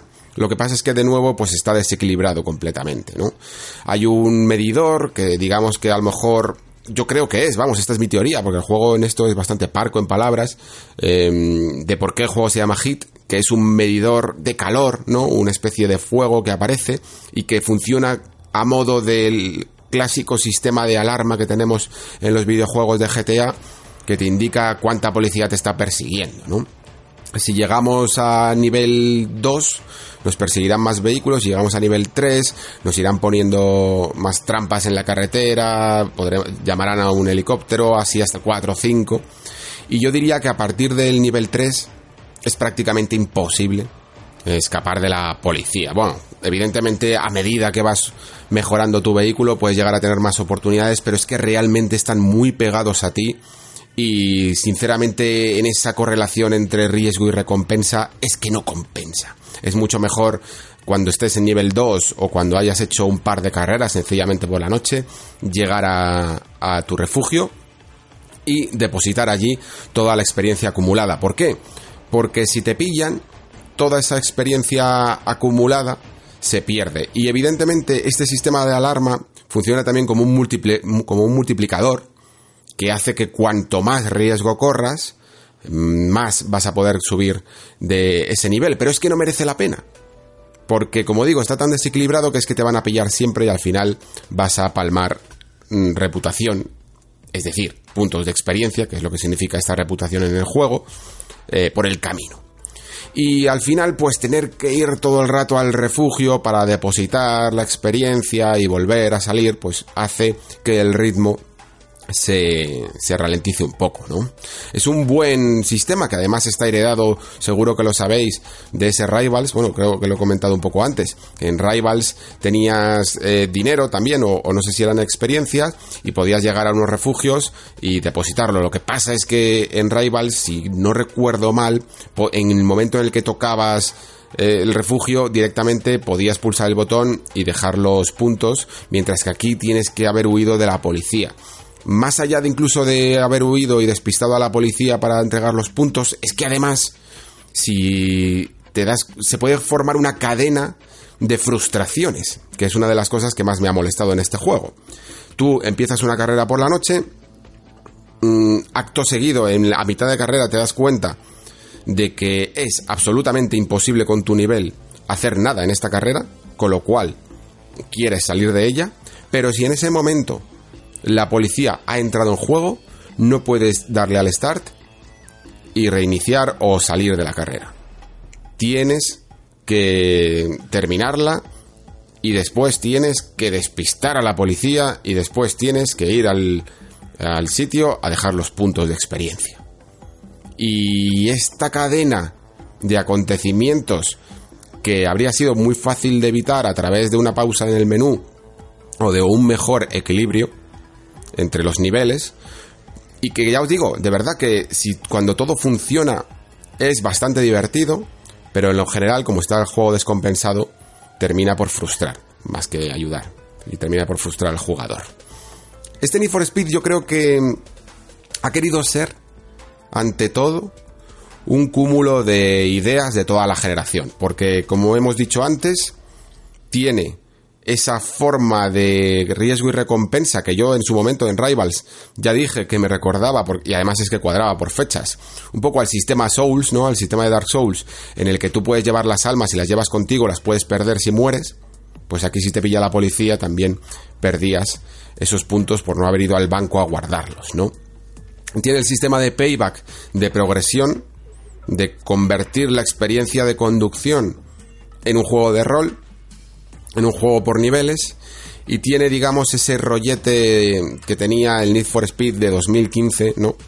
En el que mm, había como carreras nocturnas y todo ese ámbito nocturno, además mezclado un poco pues con un con un tuning que, que, está bastante bien, que le da un poco de personalidad, pero que es realmente un añadido, no es mucho más. El tuning sobre todo tiene más que ver con los atributos del coche, con el motor, con la suspensión, con el tubo de escape, con algunos añadidos que le puedes hacer de dispersión y de nitro para, para la policía, ¿no? Y que no dejan de ser también atributos, pues como la salud, eh, la destreza, la fuerza, la vitalidad y ese tipo de cosas que tienen los juegos de rol. Es que es clavado, es tal cual. Y con ello, lo que nos damos cuenta es que Need for Speed, mm, pues ha seguido perdiendo la identidad a lo largo del tiempo. Es que incluso al haber utilizado este sistema de niveles mm, a, lo largo de toda la partida, hace que los primeros juegos, que los primeros coches que controlas en, en, las primeras horas, que son yo digo las más, yo diría las más cruciales en todo jugador, porque tienen que ser las más divertidas, tienen que engancharte, hacen que tengas unos coches que se mueven, vamos, como una patata con ruedas es que incluso todo ese sistema que siempre ha estado bastante bien pulido a lo largo de la generación de derrapes de Need for Speed, que era lo que hacía que el juego tuviera un cierto flow y que a nosotros disfrutábamos. Yo he disfrutado con algunas con algunas entregas de, de Need for Speed a lo largo del tiempo porque ese sistema que tenía de derrapes es que era muy viciante. Eh, generaba, era, era completamente irrealista, pero generaba esa sensación, pues como cuando jugabas a un Rich Racer, de, de, control, de, de pequeño control que tenías que hacer en las curvas y que ibas girando de izquierda a derecha, mientras que ibas esquivando a los coches, ibas manteniendo el ritmo, y como digo, generaba una fluidez que se pierde aquí durante mucho tiempo hasta que consigues coches completamente chetados. Ah, hasta entonces, como digo, estás conduciendo una patata con ruedas. Si a eso además, pues, le sumamos esa historia que he comentado antes, que es que de verdad que, que es para darle de comer aparte, porque no tiene ningún tipo de sentido. Mm, nos presenta una policía más, más allá de, de maniquea, una, una, policía completamente inverosímil, completamente estúpida, que en la primera cinemática de todas captura a un miembro de una banda que ha destrozado, pues, media ciudad con el coche, porque ya es lo que hacemos normalmente en los Need for Speed o en los Forza, todos estos juegos, se va destruyendo todo y además el juego hace alusión a que se ha destrozado un montón del, mobiliario urbano, ¿no? y termina el coche en un puente con el tío a punto de, caerse, lo coge la policía y solo hay dos opciones para, para esta policía. Pegarle de patadas en el suelo al, al, conductor nocturno este y de repente cuando llega la prensa, liberarlo. O sea, no parece que haya opción de arrestarlo. Pues así de fuerte empieza la historia de Need for. Luego sí que es cierto que se genera una algo más interesante historia personal alrededor de, de una familia, sobre todo de, de un chico que es este que te ayuda en el taller y que como se va contando a través de algunos de los personajes que te van dando pruebas y te van contando pequeñas historias de lo que ocurrió con su padre y tal, lo hace mínimamente interesante, aunque rápidamente pues se resuelve un poco el conflicto y no trasciende en absoluto.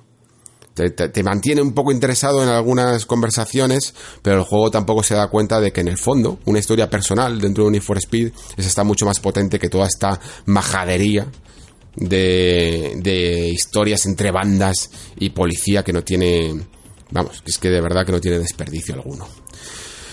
Need for Speed necesita urgentemente una renovación o morir no creo que haya término medio ya.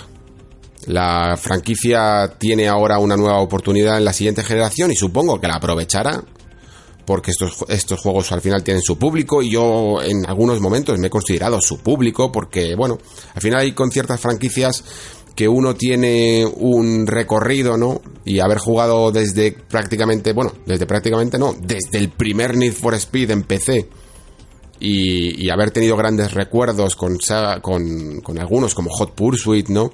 Need for Speed 3 o Most Wanted, al final hace que, bueno, pues que, te intereses por esta franquicia y que te gustaría genuinamente que fuera bien.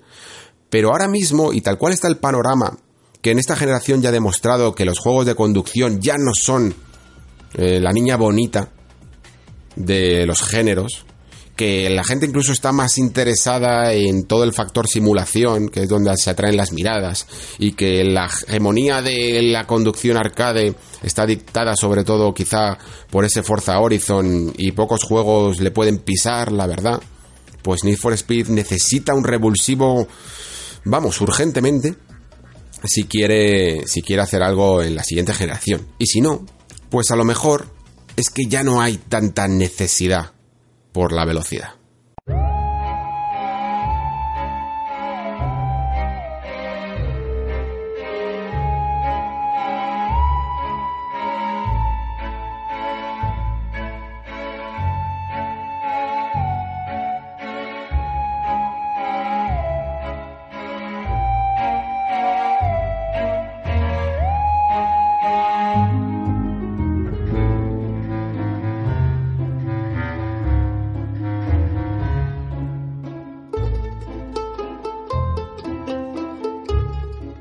Cuando empecé mi partida a Luigi's Mansion 3, la verdad es que una de las primeras cosas que llegué a pensar y las primeras que puse en mis notas era que, a qué género pertenece esto.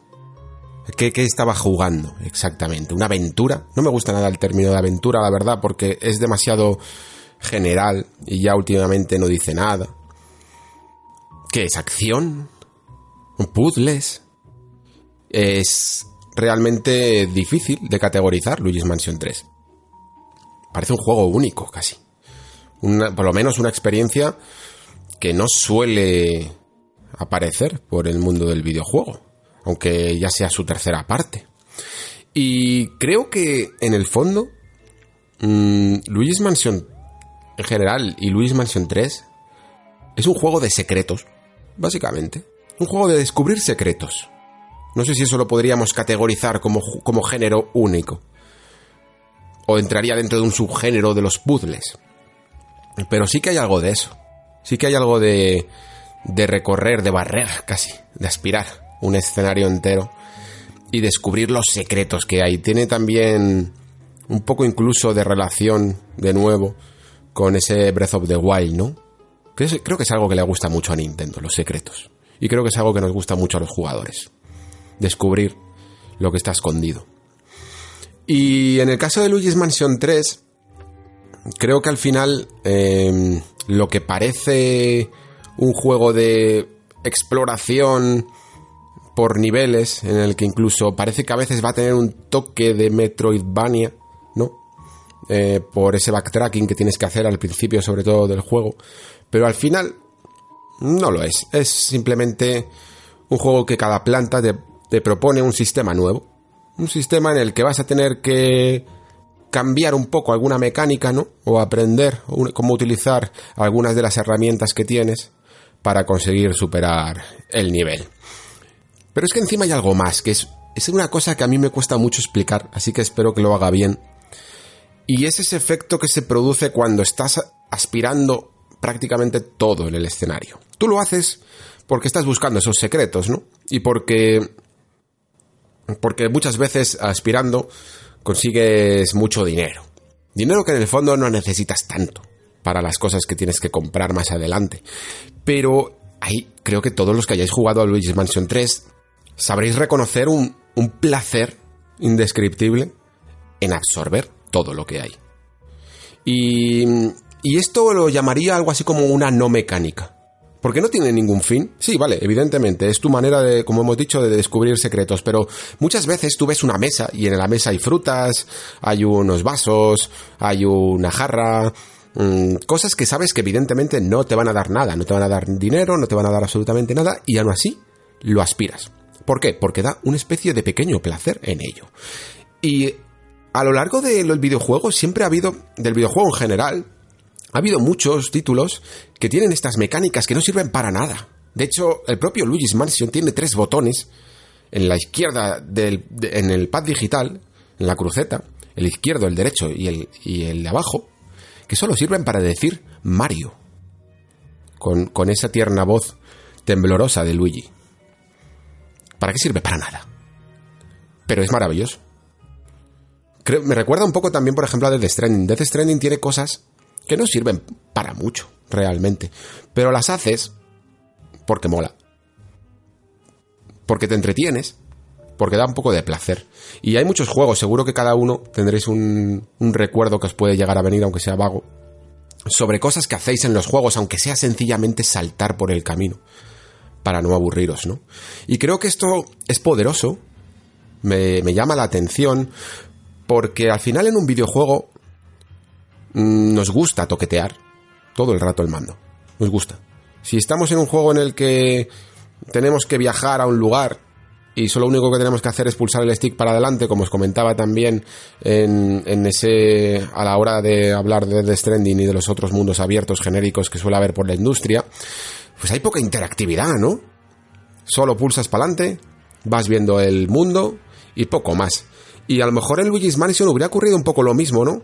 Pues vas yendo a los sitios, y, interactúas con lo justo y necesario, y a lo mejor el juego por ello se habría hecho más aburrido, pero como vas aspirando todo a tu paso, y además tiene unas animaciones tan trabajadas para que dé gustito hacerlo, incluso vibra un poquito, el mando creo que tiene además un uso de la vibración, esta HD de, de propia de Nintendo Switch, que, que está muy bien, es muy cómoda, pues vas entreteniéndote en este safari que es el hotel, ¿no?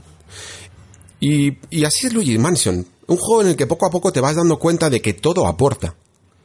Todo lo que hacen aporta. Y los gráficos, se han hablado tanto, ¿por qué se habla tanto de los gráficos de Luigi's Mansion? ¿Realmente son los mejores de Nintendo Switch? ¿Realmente superan, los podríamos poner en comparación con los de Mario Odyssey y resultarían mejores? ¿O los de Breath of the Wild? A lo mejor no. Pero ¿por qué se habla tanto de ellos? porque dan una sensación en el jugador que contextual, a lo que está haciendo. Cuando Luigi tiene miedo, incluso es capaz de alterar un poco el movimiento que quieres hacer tú con el mando, ¿no? De repente se estira, se pone recto como un palo y tiene otro diferente caminar. Pero sobre todo es la manera en que mueve, en que gesticula. Ya no solo en las secuencias cinemáticas, sino dentro del propio juego, va cambiando mucho la cara de Luigi a medida que se asusta, que, que se sorprende o que le pasa cualquier cosa, ¿no? Y tú lo puedes ver y creo que no hay nada más poderoso que verlo, de hecho, en lo jugable, más que en lo cinemático.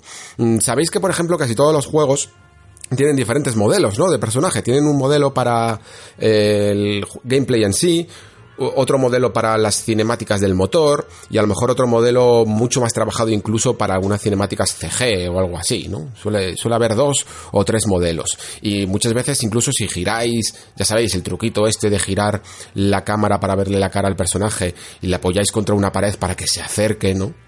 Veis que la cara del modelo eh, básico pues a veces puede llegar incluso a ser un poco, poco expresiva. Tiene una especie de loop de animación, ¿no? En el rostro, en el que mueve un poco los ojos, mira de izquierda a derecha, mueve un poco la boca o alguna cosa así, y poco más. Y de hecho no la cambia casi. Incluso aunque saltes, aunque le ocurra, aunque estés en medio de un, de un tiroteo, como máximo puede apretar los dientes Nathan Drake o alguna cosa así. Y estoy hablando de Nathan Drake, que puede ser uno de los juegos más trabajados en este aspecto. ¿Me entendéis? Pero en el caso de Luigi's Mansion, está todo el rato cambiando la cara. En base a cualquier pequeño detalle que ocurra en, la en, en el hotel. Vaya, ya no es una mansión. Y esto incide, como digo, en la experiencia del jugador. No es en vano, yo diría, porque, por ejemplo, Digital Foundry ha llamado a, jugar a Luigi's Mansion una CG jugable. Y es más importante que la parte de CG que es en la que nos estamos un poco centrando, en plan graficotes, ¿no? Parece una CG. Más que en esa parte, la importante es la de jugable. Porque está dando la sensación de que estás en una, en una película de animación, de animación muy animada, en las partes jugables. Y eso es maravilloso. Creo que hay todavía mucho que explorar en la animación. Yo creo que cuando estemos quizá en la siguiente generación y se puedan permitir muchísimos más detalles de esto, creo que, veremos más ejemplos. En esta generación, pues aparte a lo mejor de Uncharted, de lo que podamos ver en Last of Us, en Red Dead Redemption 2, es increíble, por cierto, todo lo que ocurre también con, las animaciones del modelado jugable, pues es impresionante cómo, cómo influyen en tu partida. Y en Luigi's Mansion es especialmente particular porque sucede una cosa con los juegos, que es que normalmente solo vemos la espalda del personaje todo el rato. Casi siempre todos los juegos están hechos para que tú ve a su espalda y pocas veces el, el personaje anda hacia la cámara. Pero en el caso de Luigi's Mansion no. En el caso de Luigi's Mansion puedes estar incluso muchas más veces viendo a Luigi, viendo el rostro de Luigi hacia la cámara que al revés. Por ello era tan importante. Y es algo que han tenido muy muy en cuenta en el estudio. Se nota.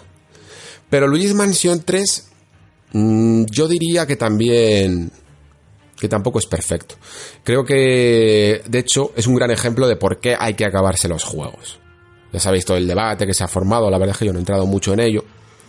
Pero sí, por supuesto que estoy a favor de que hay que acabarse los juegos, porque sí que es cierto que la primera mitad de Luigi's Mansion 3 te da un, te deja un sabor de boca especial.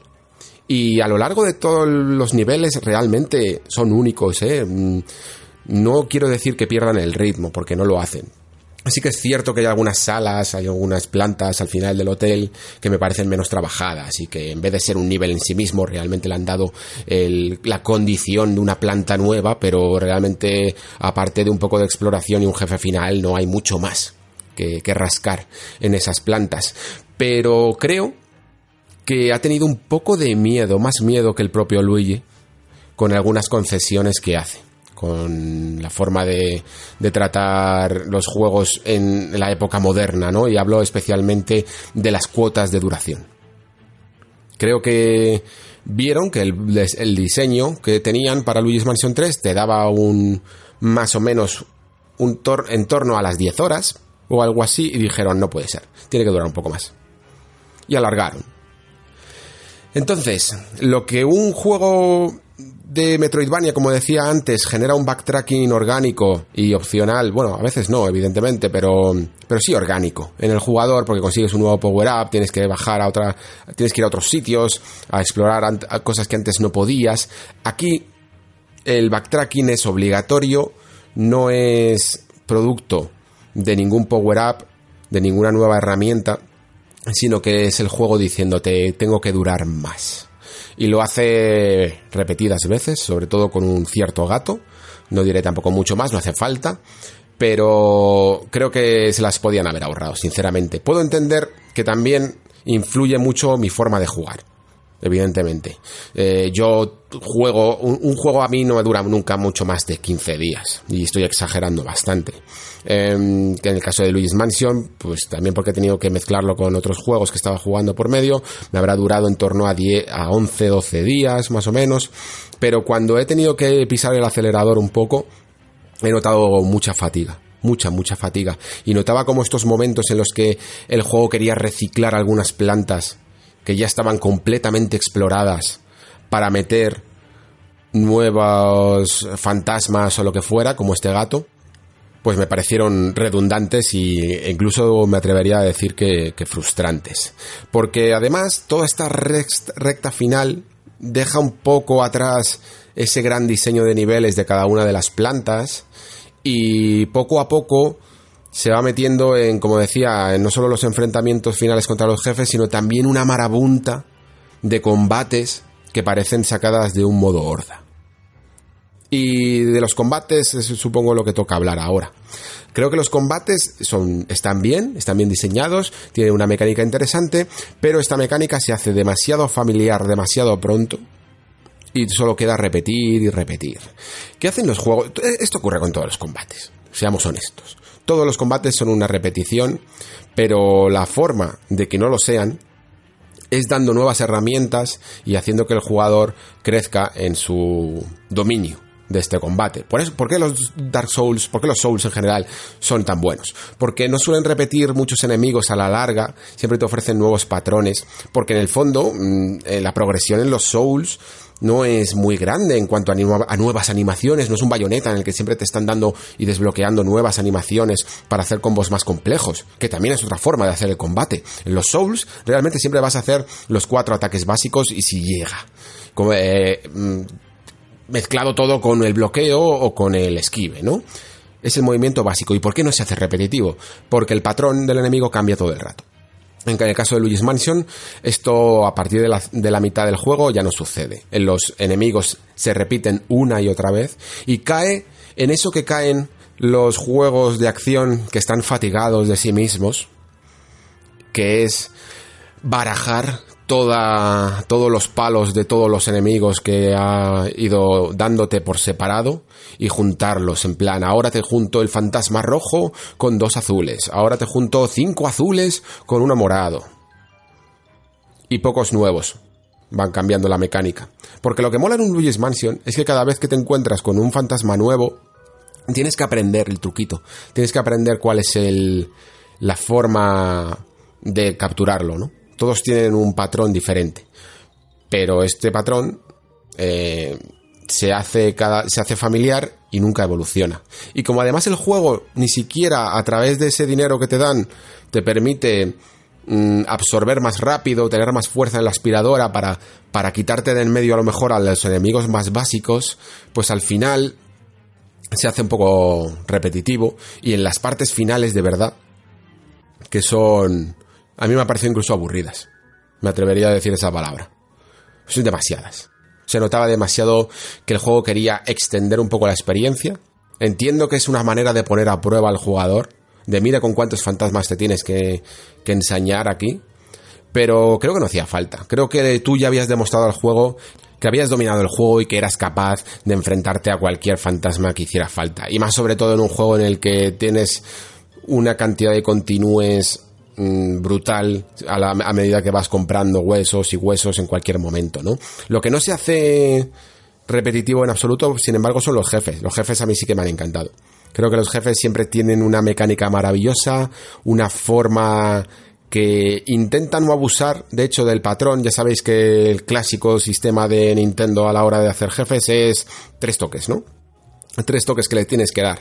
Y los buenos juegos de Nintendo siempre suelen ser darle un girito a cada toque que le das al jefe, ¿no?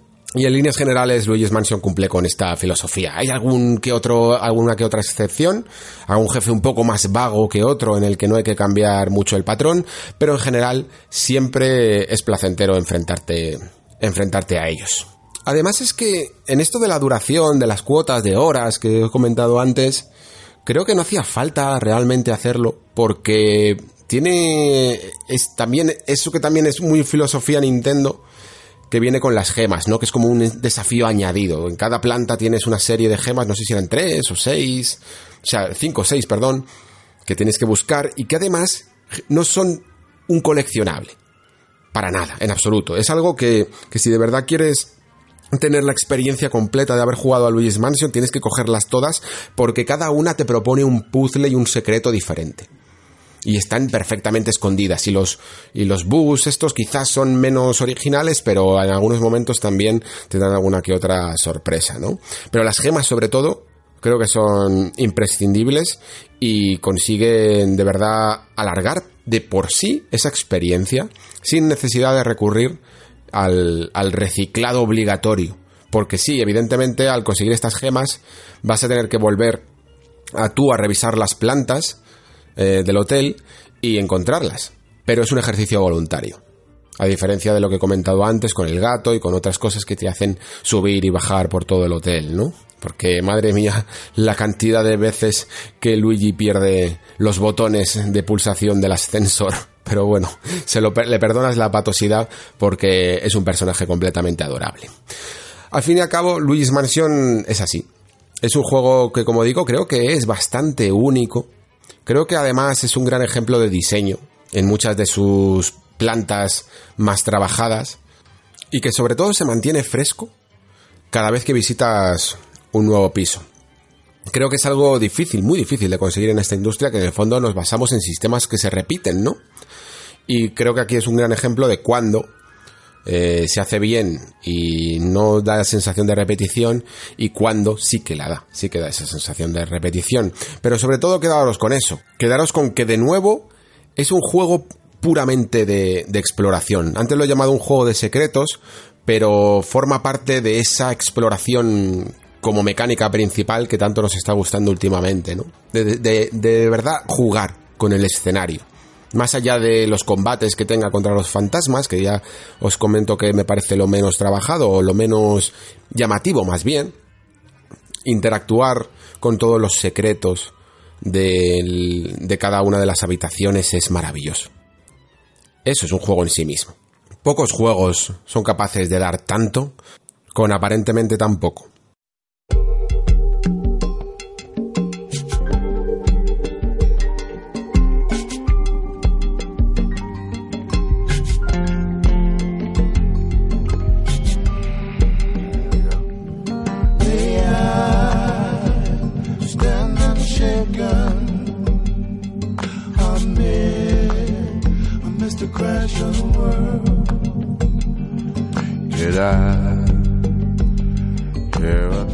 Antes de pasar a los comentarios en texto, Vamos a escuchar un audio comentario de Bryce Janek que tiene algunas cosas que compartir con nosotros y ya aprovecho para decir que he abierto una dirección de correo electrónico para que mandéis audio comentarios, que creo que es una buena vía para enviar estos audios. Y el correo electrónico es podcastelnexo@gmail.com, podcastelnexo@gmail.com. Muy buenas Alejandro y muy buenas a todos los que, bueno, pues eh, escuchen tu programa. Yo quería darte las gracias por, por el programa. Creo que has conseguido generar un espacio en el que cabe la reflexión, que últimamente con todo este esta inmediatez que requiere tu trabajo de periodista, que, requerimos incluso los consumidores, eh, que requiere en general todo el mundo los videojuegos y la tecnología, es un poco difícil, ¿no? Es un poco difícil generar un espacio de, de diálogo, un espacio de reflexión y un espacio en el que de algún modo estamos tendiendo, creo yo, ¿eh? de, corrígeme si me equivoco, pero eh, que estamos tendiendo a intentar eh, ubicar el mundo de los videojuegos eh, ya como un arte ya establecido, ¿no? Creo que, bueno, que es obvio que, que el videojuego pues es pertenece al mundo del entretenimiento, pero que también creo que ya lo tenemos establecido como que puede ser capaz de, de, llegar a ser un arte, pues como lo es el cine hoy en día, ¿no? Que eh, bueno, pues como mucha gente sabrá, el cine tampoco de primeras eh, se, se pensó o se generaba contenido en relación al arte, sino más bien como entretenimiento o más bien casi como anécdota en muchas ocasiones, ¿no? Y, dentro de, ese, de, este programa y de este foro que has creado, creo que estás generando un contenido genial, ya no solo por, lo que tú comentas y lo que aportas en tus reflexiones y a la gente que invitas, sino también por la gente que, está comentando. Y hay algo que me parece hiper mega interesante de los audios que te envían y de las cosas que, te envían por escrito también. Y es que muchísimos eh, jugadores que te envían cosas te dicen que para ellos jugar es como ser actor. Vale, yo soy actor de profesión, ¿vale? Y bueno, y de estudios también, de... He tenido que, sacarme el título de arte dramático, ¿no? Lo, digo porque esto va a valer para más adelante, ¿vale? He tenido que estudiar análisis de textos, dramaturgia, una serie de cosas, porque voy a, voy a hablar de algo en lo que tú incides mucho, que es cómo está escrito un videojuego, ¿no? Y en el caso de, digo yo, hostia, a lo mejor a la gente eh, le interesa el, pensar, ostras, un actor cómo se toma cuando coge un videojuego, cómo, cómo lo juega, ¿no? Y en este sentido, eh, nosotros, o al menos yo en mi caso, agradecemos muchísimo algo en lo que tú incides, como dije, que es cómo está escrito un videojuego. Creo que uno de los juegos más importantes de la actual generación es The Witcher 3 y es por el hecho de cómo está escrito. Algo que hacemos los actores cuando creamos personajes, cuando leemos guiones, es fijarnos mucho en la coherencia de lo que se está haciendo. Y cuando los personajes, porque los guiones también tienen defectos, cuando los personajes, bueno, no tienen una coherencia, nosotros la buscamos con nuestro trabajo. Es decir, un tío puede entrar en un bar y la escena te dice, entras en el bar y y montas un pifostio tremendo y luego te vas. Y a lo mejor el guion no te dice por qué. Y tú solo tienes que hacer eso. Eh, entonces, ¿qué hace el actor? El actor siempre busca un por qué entro ahí. Porque si tú no estás enganchado a eso, cuando entras en el bar, eso suena falso.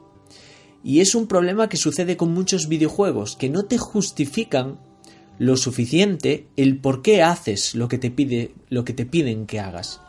¿Vale? Y no solo eso, voy más allá, sino que muchas veces te dan una justificación, pero esa justificación no tiene ningún sentido. Eso es algo en lo que The Witcher y CD Projekt son una virguería, porque comprendes perfectamente el humanismo de cada uno de los personajes. Al lado opuesto de todo esto hay un ejemplo que tú también tomas a veces, que es el de Trevor en GTA. Trevor es un personaje que lo siento mucho, pero es que eh, a mí, y me pasa con mucho de lo que hace GTA, me cuesta mucho tragar. Me cuesta mucho tragar porque precisamente esa coherencia no existe. Es hacer el loco casi por hacer el loco. Y la justificación es que es que está loco. Eh, no me vale. Y con respecto a esto, quería hablar de algo que, un tema que salió muy interesante entre tú y tus oyentes, con respecto a cómo crear villanos y cómo interpretar villanos. Y dices tú, claro, es que matar a gente en los videojuegos está muy normalizado y no sucede nada. Ahora, cuando hay que matar a un animal o cuando hay que, yo qué sé, interpretar a un violador, a un maltratador, es mucho más difícil.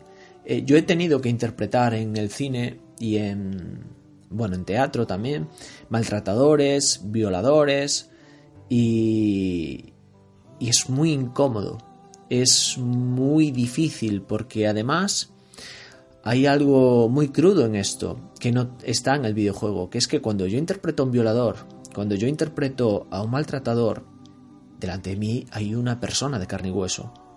Delante de mí hay una persona a la que le estoy tocando los pechos, la estoy sobando, la, la estoy maltratando de algún modo, aunque sea simulado, ¿vale? Y es una situación en la que tú tienes que decir como actor, no me puede el pudor, no me puede lo moral, yo tengo que defender a este tipo para que sea real. Y tienes que imponerte un poco a esa vocecilla, a ese pepito grillo, ¿no? Que tienes dentro de decir, oye, que esto está mal hecho. Tú no puedes hacer eso. Tienes que entender los resortes que están eh, funcionando dentro de ese ser, de esa persona, para decir, bueno, claro, sí, sí, yo en esta circunstancia y, en base a estos hechos, yo, claro, yo maltrato aquí, yo violo aquí. Por muy duro que esto suene, ¿vale? Creo que, se me está entendiendo lo que quiero decir que yo tengo que encontrar esas justificaciones ficticias para entrar en el juego. Aunque luego, repito, todo es simulado. ¿De acuerdo? Entonces, es muy incómodo. Y a la vez, creo que eso es precisamente lo que está fallando en los videojuegos. No es que tú no puedas hacer encarnar a, un jugador, eh, pues no sé, el papel de un violador, o el papel de, un villano de, cualquier tipo, ¿no? Sino que el problema está en que no se prepara el contexto, no se prepara el ambiente, no se prepara eh, la profundidad a la que van a ir esas cargas, ¿vale? Emocionales. Es decir, eh, sí, yo, yo, puedo plantearle al jugador una misión o, cierta circunstancia en la que haya una violación, pero tienes que preparar muy bien todo el contexto. o sea, no vale hacer una misión, por decir de algún modo, ¿de acuerdo? No vale hacer una misión de violación igual que hago una misión de matar gente en el GTA. No vale. Porque a lo mejor la violencia física no es tanto, no llegas a asesinar a, masacres a cientos de personas, pero hay una carga emocional que es mucho más dura entonces tú tienes que establecer y, no tienes por qué guiarlo moralmente al jugador. El jugador ya sabe que eso está mal. Pero sí que puedes jugar a mira qué crudo es esto. Y a lo mejor esa misión te sirve para contextualizar emocionalmente a uno de los personajes, que tú comprendas mejor circunstancias que le suceden a esos personajes. A lo mejor tú luego a quien manejas es a la víctima de la violación. ¿De acuerdo? A lo mejor el juego es sobre el juicio del violador. No lo sé. Tenemos que tenemos que empezar a romper de es que no si, si no hay disparos no va a ser un juego entretenido. Tenemos que empezar a romper eso. Creo que Death Stranding ya está haciendo ese tipo de cosas. Yo por eso defiendo el tranza Death Stranding, aunque no lo he jugado. Espero a, a la versión de PC. No lo he jugado, pero defiendo, pero con uñas y dientes, que todos los creadores eh, amplíen los límites del videojuego, amplíen eh, la zona de juego, porque ahora estamos en un lugar muy acotado, donde si no hay disparos no funciona. El, hecho de que un creador diga, no, eh, mi gente, mis jugadores, van a caminar.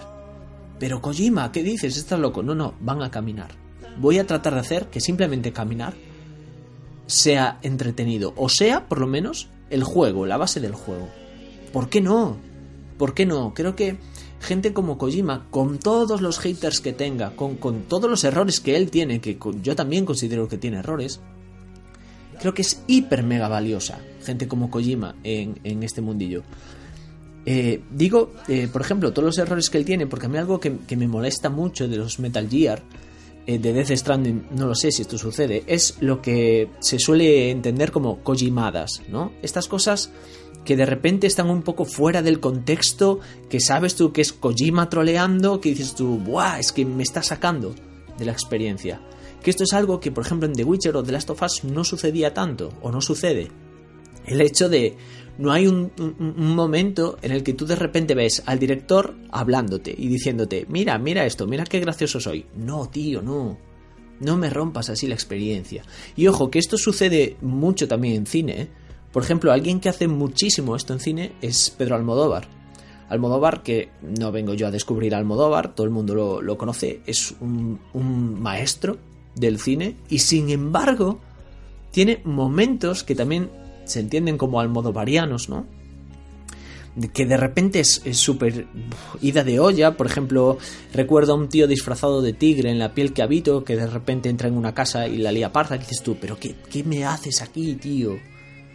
¿Qué estás haciendo? Luego, al final, lo perdonas un poco. Entiendes que, bueno, es parte de la expresión de ese artista, ¿no? Y bueno, mm, nada más, que, esto es una burrada de, audio lo que te envío, intentaré recortar alguna parte. Y muchísimas gracias por tu trabajo, Alejandro, y mucha suerte. Bueno, Bryce, pues voy a dirigirme a algunas de las cosas interesantes que comentas, que, son muchas, la verdad. Me ha gustado especialmente eso que, que hablabas sobre cómo siendo tu actor, ¿no? Eh, eres capaz incluso de ponerte en una piel que nosotros evidentemente solo podemos ver, no podemos encarnar a la hora de ver películas o de ver series de televisión. Porque claro, cuando yo hacía un poco mi exposición acerca de la identidad del jugador, eh, siempre estábamos hablando, cuando me refería a películas, en términos de vehículo, en términos vehiculares, porque bueno, nosotros no podemos nunca encarnar al actor, es algo que siempre vemos de manera externa, ¿no? Por eso para nosotros siempre es una tercera persona y lo podemos relacionar con un videojuego en el que tiene su propia personalidad, pero claro, tú eres aquel que interpreta al actor realmente y supongo, yo no sé mucho sobre, sobre actuación, pero entiendo que tenéis vuestros métodos para meteros en la piel de la personalidad, de, de la forma de ser de ciertos sujetos y cuando estos sujetos pues tienen una personalidad bastante dudosa, ¿no? Eh, cuando hablamos de acosadores, violadores, asesinos, pues evidentemente de alguna manera te tienes que ver afectado por esa experiencia. Y eso es algo que es exactamente lo que, como dices, mm, siente un jugador cuando tiene que interpretar él, cuando el personaje, en vez de ser un vehículo, en vez de tener personalidad propia, es el propio jugador el que tiene que insuflar, el que tiene que inyectar su, bueno, su actuación para ese personaje. Y aquí es cuando sucede algo que yo creo que todavía tenemos que estudiar más, ¿no? Porque por un lado se entremezclan varias personalidades, es como si una personalidad poseyera la de otro. Si esa persona tiene que interpretar a un acosador, por ejemplo, pues claro, evidentemente el jugador no es en sí mismo un acosador, lleva algo de, su bagaje personal a ese papel en el que tiene que interpretar una acción concreta, un poco también como vosotros como actores. Tú, evidentemente, no tienes nada que ver con el personaje que interpretas, no tienes por qué tener nada que ver con ese personaje, pero sin embargo, tienes que comprenderlo y tienes que actuar en su, en su, casi poseyéndolo, ¿no? En sus carnes. Lo que pasa es que no sé, claro, para ti es tu trabajo, es a lo que te dedicas, pero no sé hasta qué punto el jugador, ciertos jugadores se verían eh, completamente participativos o con ganas de interpretar según qué personajes. Yo creo que como dices tú al final, creo que es el videojuego el que tiene que generar a través de un diseño genuino, de un diseño verdaderamente creativo, la forma en la que casi sin darse cuenta estés haciendo algo que no te vieras capaz que no te creyeras capaz. Mira, el otro día estaba entrevistando a los chicos de Tequila Works por este juego que se llama Guild, que va sobre eh, el acoso escolar, sobre el bullying, y decían que una de las ideas primigenias es darse cuenta, el haberse dado cuenta a los propios desarrolladores que, oye, que a lo mejor algunos de ellos eh, también habían participado de ese acoso en mayor o menor medida en algún momento cuando eh, no tenían ni siquiera recuerdo, no se habían parado a reflexionar, no se habían parado un poco a, a, saber si, las acciones que habían cometido cuando eran pequeños podían haber perjudicado a alguien, ¿no?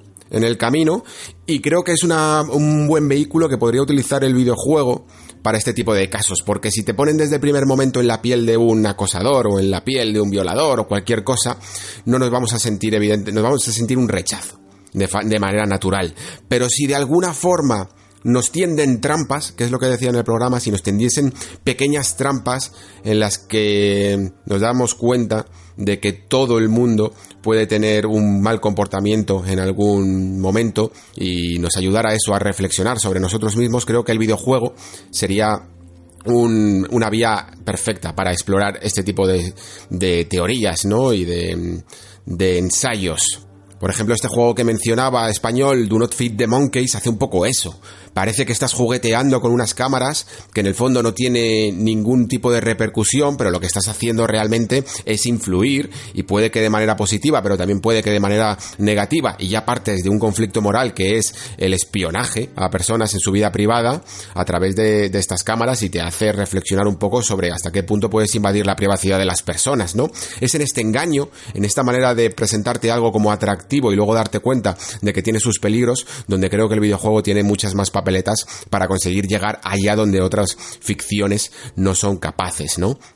Y sobre lo que comentas eh, alrededor de The Stranding y las mecánicas de no violencia o de no disparos, no centradas en la acción pura, en el combate, pues yo creo que ya lo estamos viendo. Fíjate lo que decía antes de juegos como Everwild, que probablemente no tengan ningún tipo de mecánica violenta, o por lo menos no lo parece, ¿no? Eh, creo que al final, eh, con todo este auge de juegos contemplativos y de juegos centrados más en el descubrimiento y en la exploración, nos vamos a ir dando cuenta de que hay muchas formas de entender el entretenimiento, de entender la diversión, que no pasan sencillamente por pequeñas mecánicas de reflejos, como digo yo siempre, pequeñas mecánicas de, de, acción directa con, con, armas cuerpo a cuerpo o armas a distancia y que, y que se puede. Yo creo que últimamente con, esto de The Stranding, además, he estado viendo feedback del usuario y yo ciertamente tenía mucha curiosidad por saber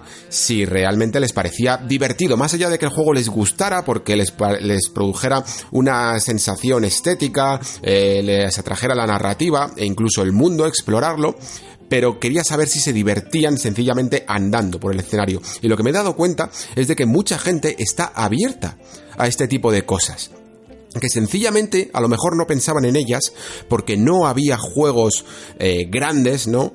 Que, que, produjeran este tipo de mecánicas. Pero una vez que se han ido explorando, pues nos damos cuenta de que es tan divertido eh, combatir en un videojuego como andar por ese terreno si el propio terreno nos produce ciertos estímulos, ¿no? Como yo creo que hace Dead Stranding. Y me gusta ver en la gente que está valorando eso, que está valorando cada paso que da y no sencillamente lo convierte el desplazamiento en un trámite. Eso genera otro tipo de mecánicas de diversión y estoy convencido de que está abriendo la puerta.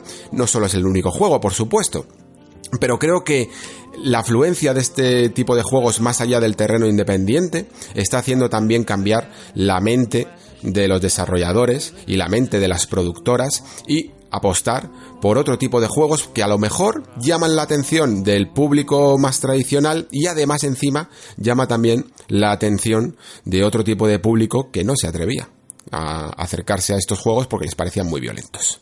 Muchísimas gracias por tu audio comentario, Bryce.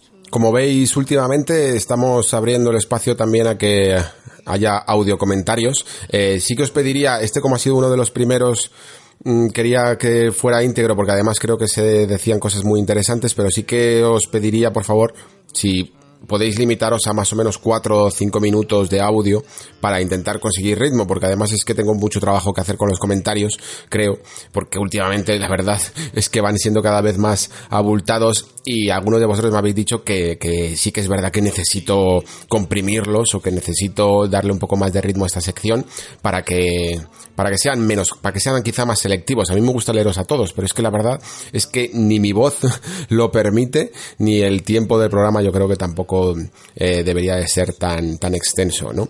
Esta semana además, como me salté una sección de comentarios por el especial de Dead Stranding, pues imaginaros el lío que tengo ahora, que tengo dos programas eh, llenos de comentarios. Así que voy a intentar hacer lo que pueda he cogido algunos de, de vuestros comentarios y los he comprimido un poco, he seleccionado la parte más interesante para que sea un poco más dinámico. Y también quería decir que aquellos que de vosotros que me habéis preguntado por el Discord deciros que se había cerrado porque tenía una caducidad el enlace de 7 días programada para ello, para que digamos que entrara el primer núcleo duro del programa, ¿no? Pero sí que es cierto que hay algunos de vosotros que estáis quizá más rezagados, que tenéis que escuchar el programa más tarde de la semana, ¿no? Así que he puesto otro enlace, ¿vale? En la descripción del programa y esta vez lo voy a dejar 14 días, para que os dé tiempo, para que no haya ningún problema, os dé tiempo a entrar, pero eso sí, Luego cuando se cierre, a los 14 días más o menos, creo que dejaremos ahí porque... Em, quiero ir limitando un poco el acceso al Discord, eh, que ya de hecho es bastante abultado. Eh, no sabía que iba a entrar tanta gente, pero lo agradezco mucho. Más que nada para ir tentando. Yo no soy un maestro del Discord. Eh, cometí, de hecho, muchas cagadas al, crearlo y gracias a, me parece que fue Alex Roger que me dijo que tenía algunos permisos mal puestos, eh, ese tipo de cosas. Entonces, necesito limitar un poco la entrada para que no se líe ahí demasiado parda y sobre todo también pues para que vaya entrando eh, afluentemente gente, pero poco a poco y vayamos cogiendo el tono todos del, de la comunidad, que ya sabéis, como he dicho al principio del programa, que tiene un tono que me gustaría conservar, porque es muy sano y creo que es obligatorio que siga siendo así. Comenzamos ahora sí con vuestros comentarios eh, con Claymore Claytracid que me dice, pues sí que es un caso curioso el de Metacritic, sí, unos amigos y yo solemos mirar las notas de los juegos más relevantes que suelen ser los casos más curiosos. Como claro ejemplo, tenemos al reciente Fire Emblem Three Houses o Astral Chain, ambos comentados por aquí por haber sido bombardeados con cero por los usuarios por el simple hecho de ser exclusivos de Switch. Pues eso, si tenemos que basarnos en esas notas, estamos apañados.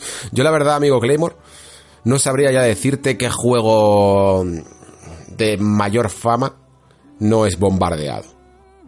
Y esto pues demuestra mucho que hay demasiada una pasión exacerbada por marcas, ¿no? Y que es algo que aquí eh, intentamos evitar a toda costa, por mucho que alguna vez se nos acuse de tal o de cual. Intentamos verlo todo como un medio, como un medio cultural, además, eh, como una forma de entretenimiento saludable. Y por ello mismo, además, creo que se demuestra bien que las notas, pues es que no tienen mucho sentido. Yo siento reiterarme, pero es que es así. Eh, las notas a lo mejor en un contexto personal pueden tenerlo, pero sobre todo mm, me asusta un poco que se utilicen como pruebas, que esto es una de las cosas que no dije la otra vez. No me gusta cuando alguien te viene con el argumento de, mira, es que tiene un talento en Metacritic, o es que tiene esto otro en, en esta otra web, porque además es el argumento más fácil de de, sacar, porque siempre vas a encontrar a alguien que esté de acuerdo contigo. Si tú quieres defender un juego al que le han puesto un 6, siempre vas a encontrar una página al que le hayan puesto un 9. Y si, y si el Metacritic es un 6, siempre vas a encontrar a lo mejor la, la opinión de una web o de, o de la, o de los usuarios en Metacritic o de los usuarios en Steam que tiene más o que tiene menos para defender tu postura. Y eso demuestra que la postura de una nota no significa absolutamente nada. Es que es así. No me gusta de verdad que se utilice, que se blanda eh, la espada de las notas como, como forma de responder a un argumento estructurado, porque es que es como yo que sé, es como si le estás eh, intentando defender un juego porque a ti te ha gustado mucho la, la, mecánica que tiene, especial y muy original, y ellos te hablan de, de manzanas tiene sentido, ¿no? Pues es que las notas tampoco lo tienen. Es una estadística tergiversada. Seguimos con Javier, que me comenta, Nio 2 he jugado un pelín y no está mal. Me atasqué con un mono que parecía Mid Boss y no veía qué, vida tenía. Me estresó un poco eso. Además, qué manía con los monos, pobrecitos, la verdad. Eh, sí, me acuerdo de ese mono en Nio 2. Hay varios, ¿eh? hay muchos monos y Curiosamente esto me recuerda a algo que no comenté en la beta de Nio 2 y eso sí que me gusta. Lo que pasa es que quiero ver qué tal se implementa porque dentro de esa eh, continuidad que creo que tiene el juego es muy conservador, Nio 2. Sí que hay una cosa que me gusta porque me recuerda incluso a a esos Castlevania de Game Boy Advance y de Nintendo DS, bueno, a la, saga Area of Sorrow, eh, Down of Sorrow y derivados después, Order of Ecclesia, no sé si Portrait of Ruin lo hacía también, pero que es esto de, de capturar el alma de los enemigos. No sé si os acordáis que Soma Cruz, cada vez que toca, sonaba la flauta, eh, te caía el alma del enemigo y podías utilizar en ese, en ese, momento su habilidad. Si era un arquero, utilizabas un arco, si tenía un espadón, te sacaba un espadón mágico, un hacha, unas dagas, etcétera, ¿no? Pues aquí ocurre un poco lo mismo. Eh, con Neo 2. De repente este mono te tiene una lanza y si te lo cargas y consigues su núcleo, puedes tirar lanzas. Y esto ocurre con casi todos los enemigos grandes del juego y puede dar una variedad muy interesante dentro del continuismo del que hemos hablado. Sigue Javier, con The Outer Worlds llevo una hora y la verdad es que a mí también me impresionó cuando un NPC te pregunta por tu pasado. Eh, no quiero decir mucho por eso porque llevo muy poco. Sí, la verdad es que yo creo que es una de las mejores cosas de The Outer Worlds. Ojalá lo veamos en el futuro gran producción que haga Obsidian para Microsoft, un poco ese aspecto del rol desarrollado. Eh, y para finalizar, sobre Call of Duty me pasé la campaña y me quedé flipando y helado, la verdad. El atrevimiento a mostrar esos crímenes de guerra y la crueldad de ella me deja flipado. Mis misiones favoritas fueron las nocturnas, sin dudarlo. Sí, la verdad es que es, un Call of Duty muy nocturno. Creo que yo no sé si era porque estaban flipados con el HDR o con los mm, no sé esa falta de luz pero o, evidentemente con Zero Dark Thirty la película de Bigelow pero sí que es cierto que es uno de los juegos con más escenas nocturnas y que incluso creo que llegó a molestar a la gente del multiplayer, ¿no? Porque en estos mapas nocturnos, pues yo qué sé, no se debía de ver nada, no le debía de parecer suficientemente divertido, pero yo creo que para la campaña le da un toque casi siniestro, que funciona muy bien. Seguimos con Black Neku, me dice, quería hacer una reflexión, una reflexión acerca de una sensación que he tenido con la apertura de la comunidad de Discord. Nunca podrías haber llamado de mejor manera a este programa que declarándolo un nexo. Y es que has conseguido que antes de que empezáramos a hablar directamente entre nosotros ya nos conociéramos. Yo soy más nuevo aquí en los comentarios y quizá no me conozcan tanto, pero he de decir que al empezar a hablar con algunos como Alexis Mes, Claymore, Chicharretro, MD Rivia y muchos más, ya los conocía un poco y tenía un nexo de unión con ellos por habernos escuchado tanto en los comentarios. Puede que sea un poco cursi, pero es como me he sentido y quería transmitirlo. Por último, cierro con una pregunta que se me ha pasado por la cabeza. Es la siguiente. ¿Hay alguna diferencia entre los antiguos juegos MMO como World of Warcraft y los actuales juegos como servicio? o simplemente son una evolución o la manera en cómo ahora se les llama. Sé que algún detalle se me estará escapando, pero me parecen modelos bastante parecidos. Pues en primer lugar, Black Neku, muchísimas gracias por esta descripción del nexo y, de, y del espacio de Discord que creo que es muy acertada. Creo que estamos creando una comunidad increíble y durante, y ya sé que este comentario lo dejaste hace ya tiempo, pero creo que, que lo ha demostrado el canal de Discord a lo largo de estas semanas. Así que muchísimas gracias por eso. Y sobre lo que comentas de los MMO, mm, no lo veo exactamente igual porque creo que World of Warcraft realmente lo que hacía era una cuota mensual. Tú pagabas por el mes porque se entendía o se sobreentendía que había mucho trabajo en él y en el mantenimiento de los servidores y en el mantenimiento de los moderadores y de todo el equipo técnico que tenía que estar detrás de todo lo que ocurría en el juego, ¿no? Y de incluso de las variantes que había a lo largo de las actualizaciones o a lo largo de los meses, ¿no?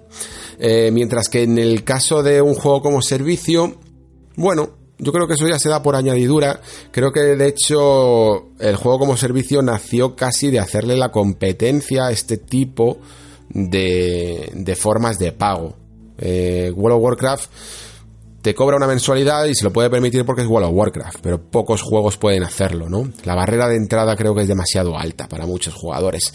Y la barrera de, de entrada de un juego como servicio suele ser prácticamente mínima. Creo que de hecho los juegos como servicio nacieron casi más como una especie de herencia de los micropagos, una forma de que mm, hicieras pequeños gastos en tu videojuego casi sin enterarte, enseñándote primero como las bondades de la experiencia. Y una vez que estabas tan aclimatado a ella, te sentías tan agradecido con ese videojuego, pues al final terminabas comprando Mm, lo que fuera, ¿no? Sí que hay ciertos paralelismos entre los dos servicios y es que es eso, precisamente, que son servicios que son experiencias que no pretenden terminar, por decirlo así, no hay final en los MMO ni en los juegos como servicio. Sí, bueno, World of Warcraft te lo podrías pasar, ¿Podríamos decir que tiene una conclusión? Pues sí, a lo mejor podríamos decirlo, pero lo lógico es que incluso aunque te acabes el videojuego sigas dentro de ese mundo, ¿no? Y en los juegos como servicio pues sucede tres cuartos de lo mismo. El fin no es el fin, no es la conclusión. Y por eso precisamente creo que es por lo que me llaman tan poco. Creo que necesito siempre un cierre en los videojuegos. Necesito una manera de salir de ellos.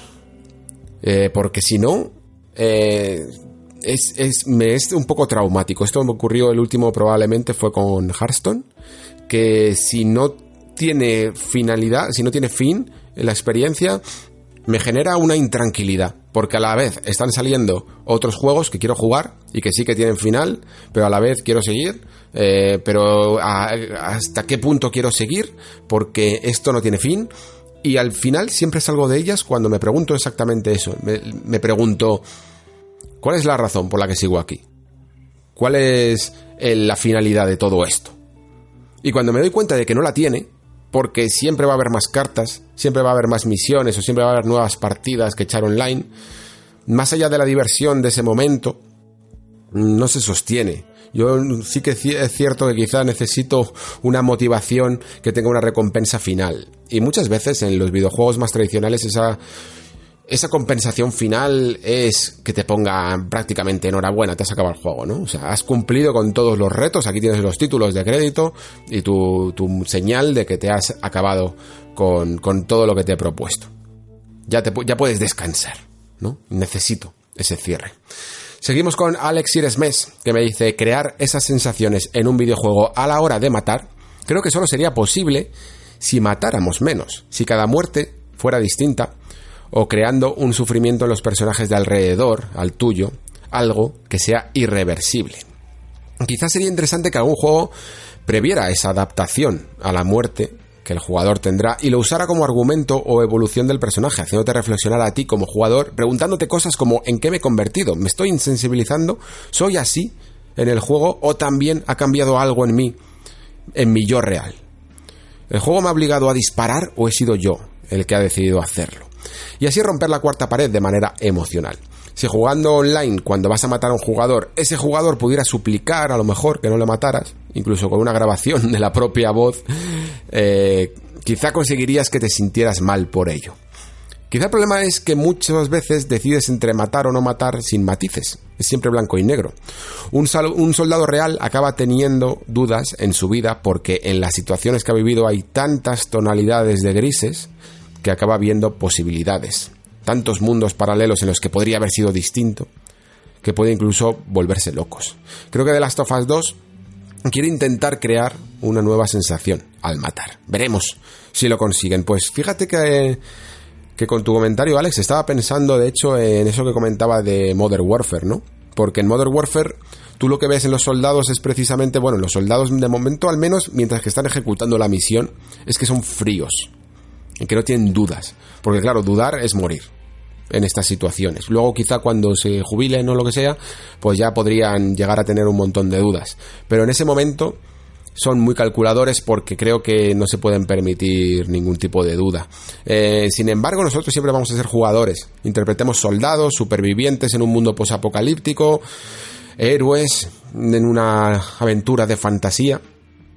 Ante todo, siempre somos nosotros y algo de nuestra moralidad llevamos al otro lado de la pantalla. Lo que pasa es que hay juegos que insensibilizan esa moral eh, o la banalizan, creando personajes que son muñecos y que no los ves como real.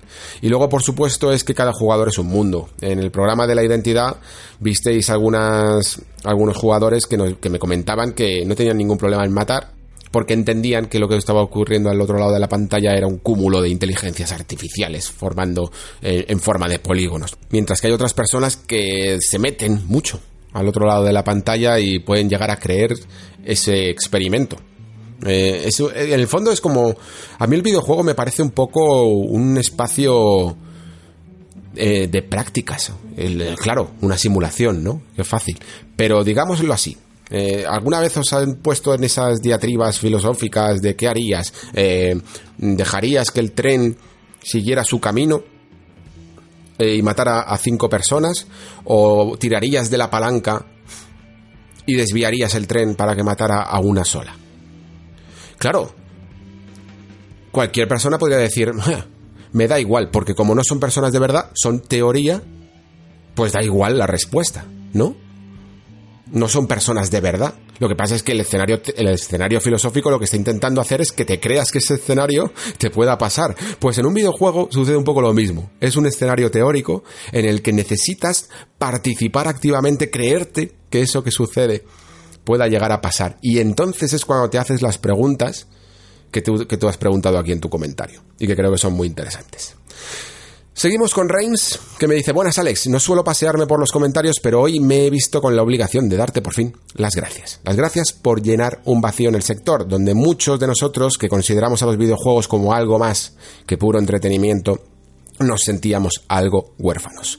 Las gracias por no solo llenar ese vacío, sino hacerlo con un contenido de una calidad increíble, con el mayor respeto posible. Y las gracias por decidirte finalmente a crear una comunidad donde muchos de nosotros podamos hablar y debatir con personas que comparten nuestras mismas inquietudes.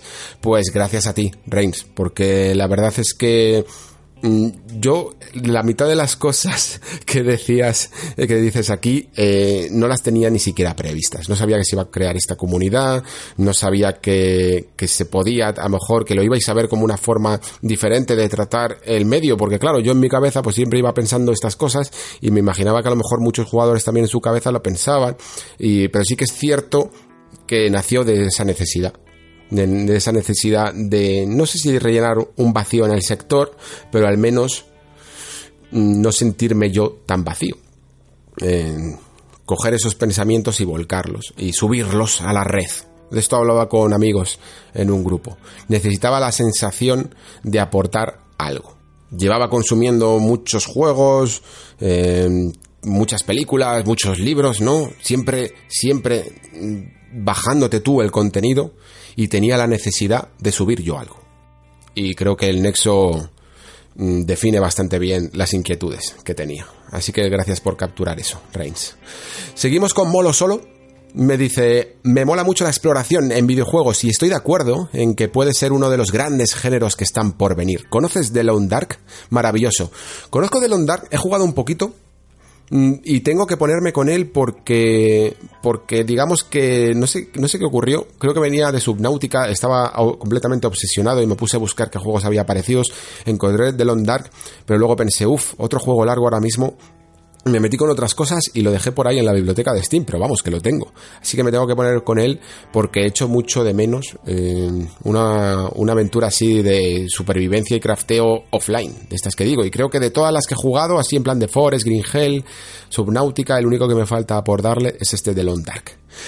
Villanos y antagonistas, un tema brutal. No todos los desarrolladores, sobre todo indies, entienden la importancia de estos elementos. Sin los motores de la historia y del cambio, el videojuego se reduce a aporrear botones. Creo que un programa dedicado a los patrones, repeticiones narrativas y mecánicas puede ser la leche, por no decir otra cosa. Eh, sí, evidentemente la historia siempre aporta un cariz que creo que es importante. Eh, ¿Sabéis esto que se habla, no? De que lo importante en un videojuego es eh, la jugabilidad, dicho de esta palabra arcaica, ¿sabes? Pero los sistemas de juego, ¿no? El diseño de juego. Y entiendo que es eso, pero yo creo que si creas una experiencia narrativa, se equipara en importancia la historia, el diseño narrativo al diseño de juego, ¿vale? Sin embargo, entiendo perfectamente que un videojuego nunca podría ser sin el diseño de las mecánicas, mientras que sí que podría ser sin el diseño de la historia.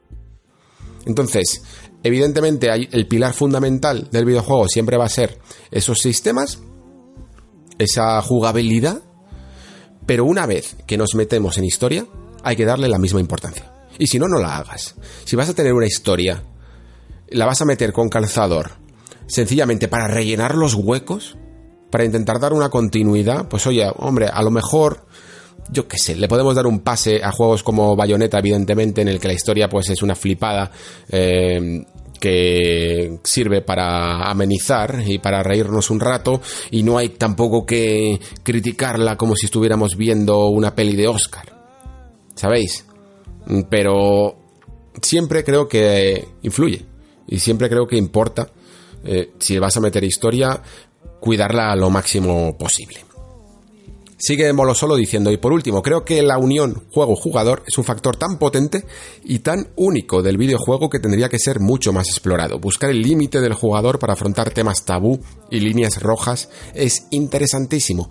Mi más sinceras gracias por hacer el nexo, porque creo que es un podcast que hacía mucha falta. Soy jugador y desarrollador amateur y me alegro mucho de que se traten los temas con un poco más de profundidad y sin mirar el reloj.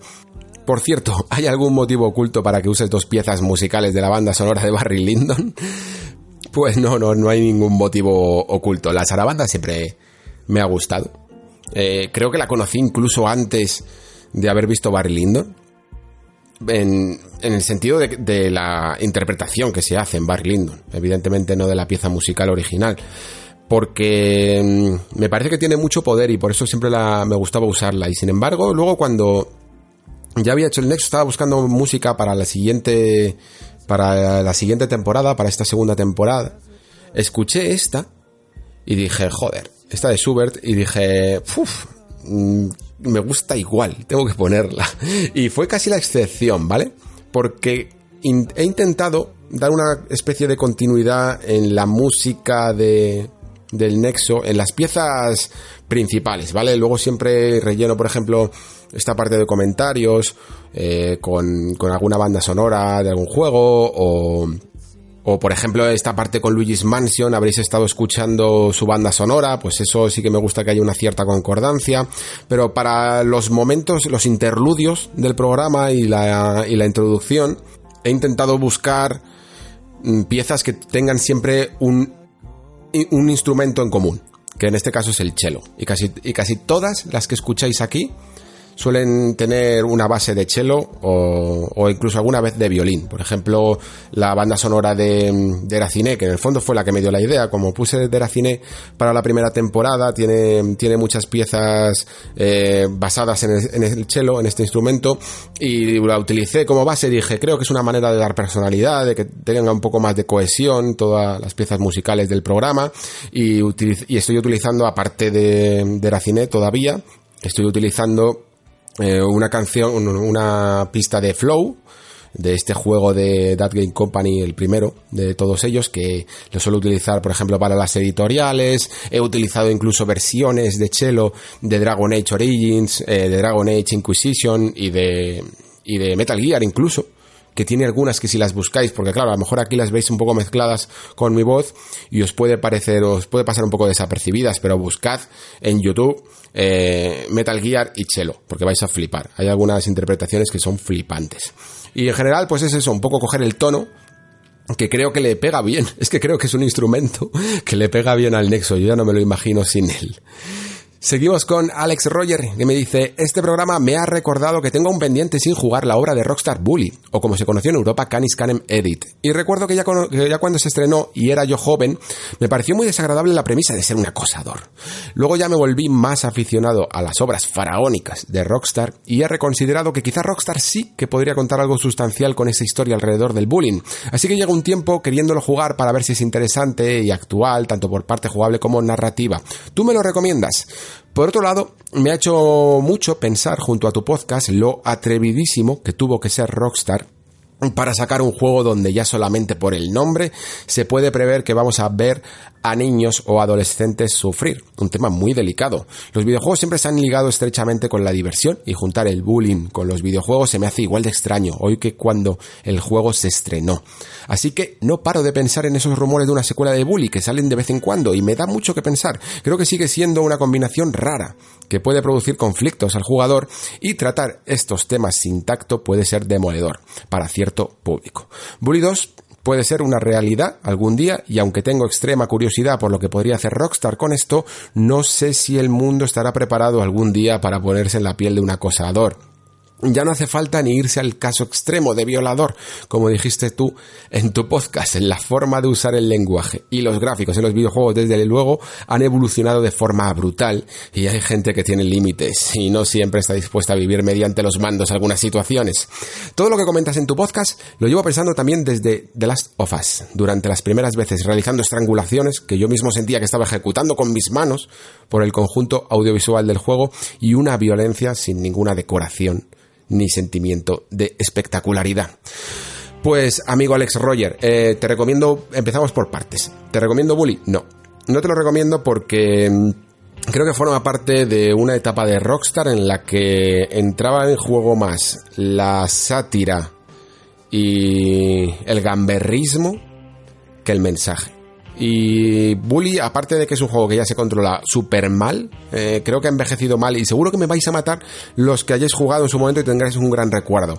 Conservar ese recuerdo, no volváis a jugar a Bully. Es un juego que en el fondo viene de Play 2, eh, tiene unas mecánicas muy muy arcaicas, eh, muy repetitivas incluso en las misiones y no se parece en nada a la visión que tenemos de esa atrevidísima Rockstar, como dices tú y bien, actual. Creo que ha habido un cambio de madurez en el estudio, digamos, entre... Eh, claro, lo lógico sería decir Red Dead Redemption 2, ¿vale? Porque es el que más se nota.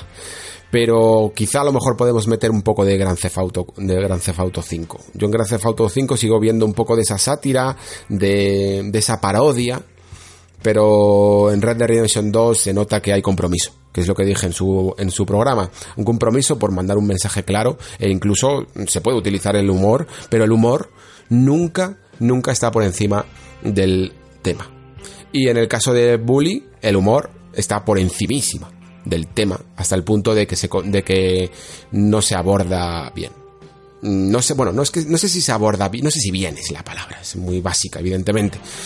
Simplemente se, está ahí eh, y se utiliza más para provocar un impacto humorístico y un impacto de esa violencia mm, gamberra del estudio que para mandar un claro mensaje o, o para exponer el problema. Y por ello mismo creo que es necesario un Bully 2.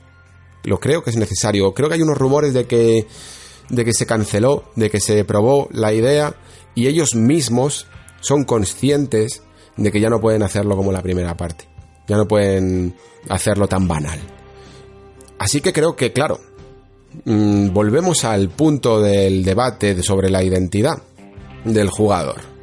No es lo mismo hacer un juego de vaqueros por muy maduro que sea o hacer un juego de mafiosos por muy maduro que sea cuando el resultado es pegar tiros. Porque matar de alguna manera está tolerado en los videojuegos, pero el acoso escolar es mucho más complicado, tienes que tener mucho más tacto a la hora de, abordarlo. Y por ello les va a costar. Si quieren sacar un Bully 2, tienen que replantearse mucho más. el argumento, las misiones, no pueden hacer algo tan genérico, tienen que trabajar bien el contexto. Fijaos ya cómo esto no parte solo del jugador, de cómo se siente a la hora de jugar un juego, sino que nace de los propios desarrolladores que a la hora de tocar otros temas tienen que mirar bien el, el sentido y cómo lo hacen. Por ejemplo, sabéis que el bullying de hecho, el bullying de hecho es un tema que últimamente se está tratando mucho en los videojuegos. Existe un juego de producido por Sony que se llama Concrete Genie que creo que tampoco es que consiga mucho este objetivo, pero que al menos lo mete ya un poco en la historia.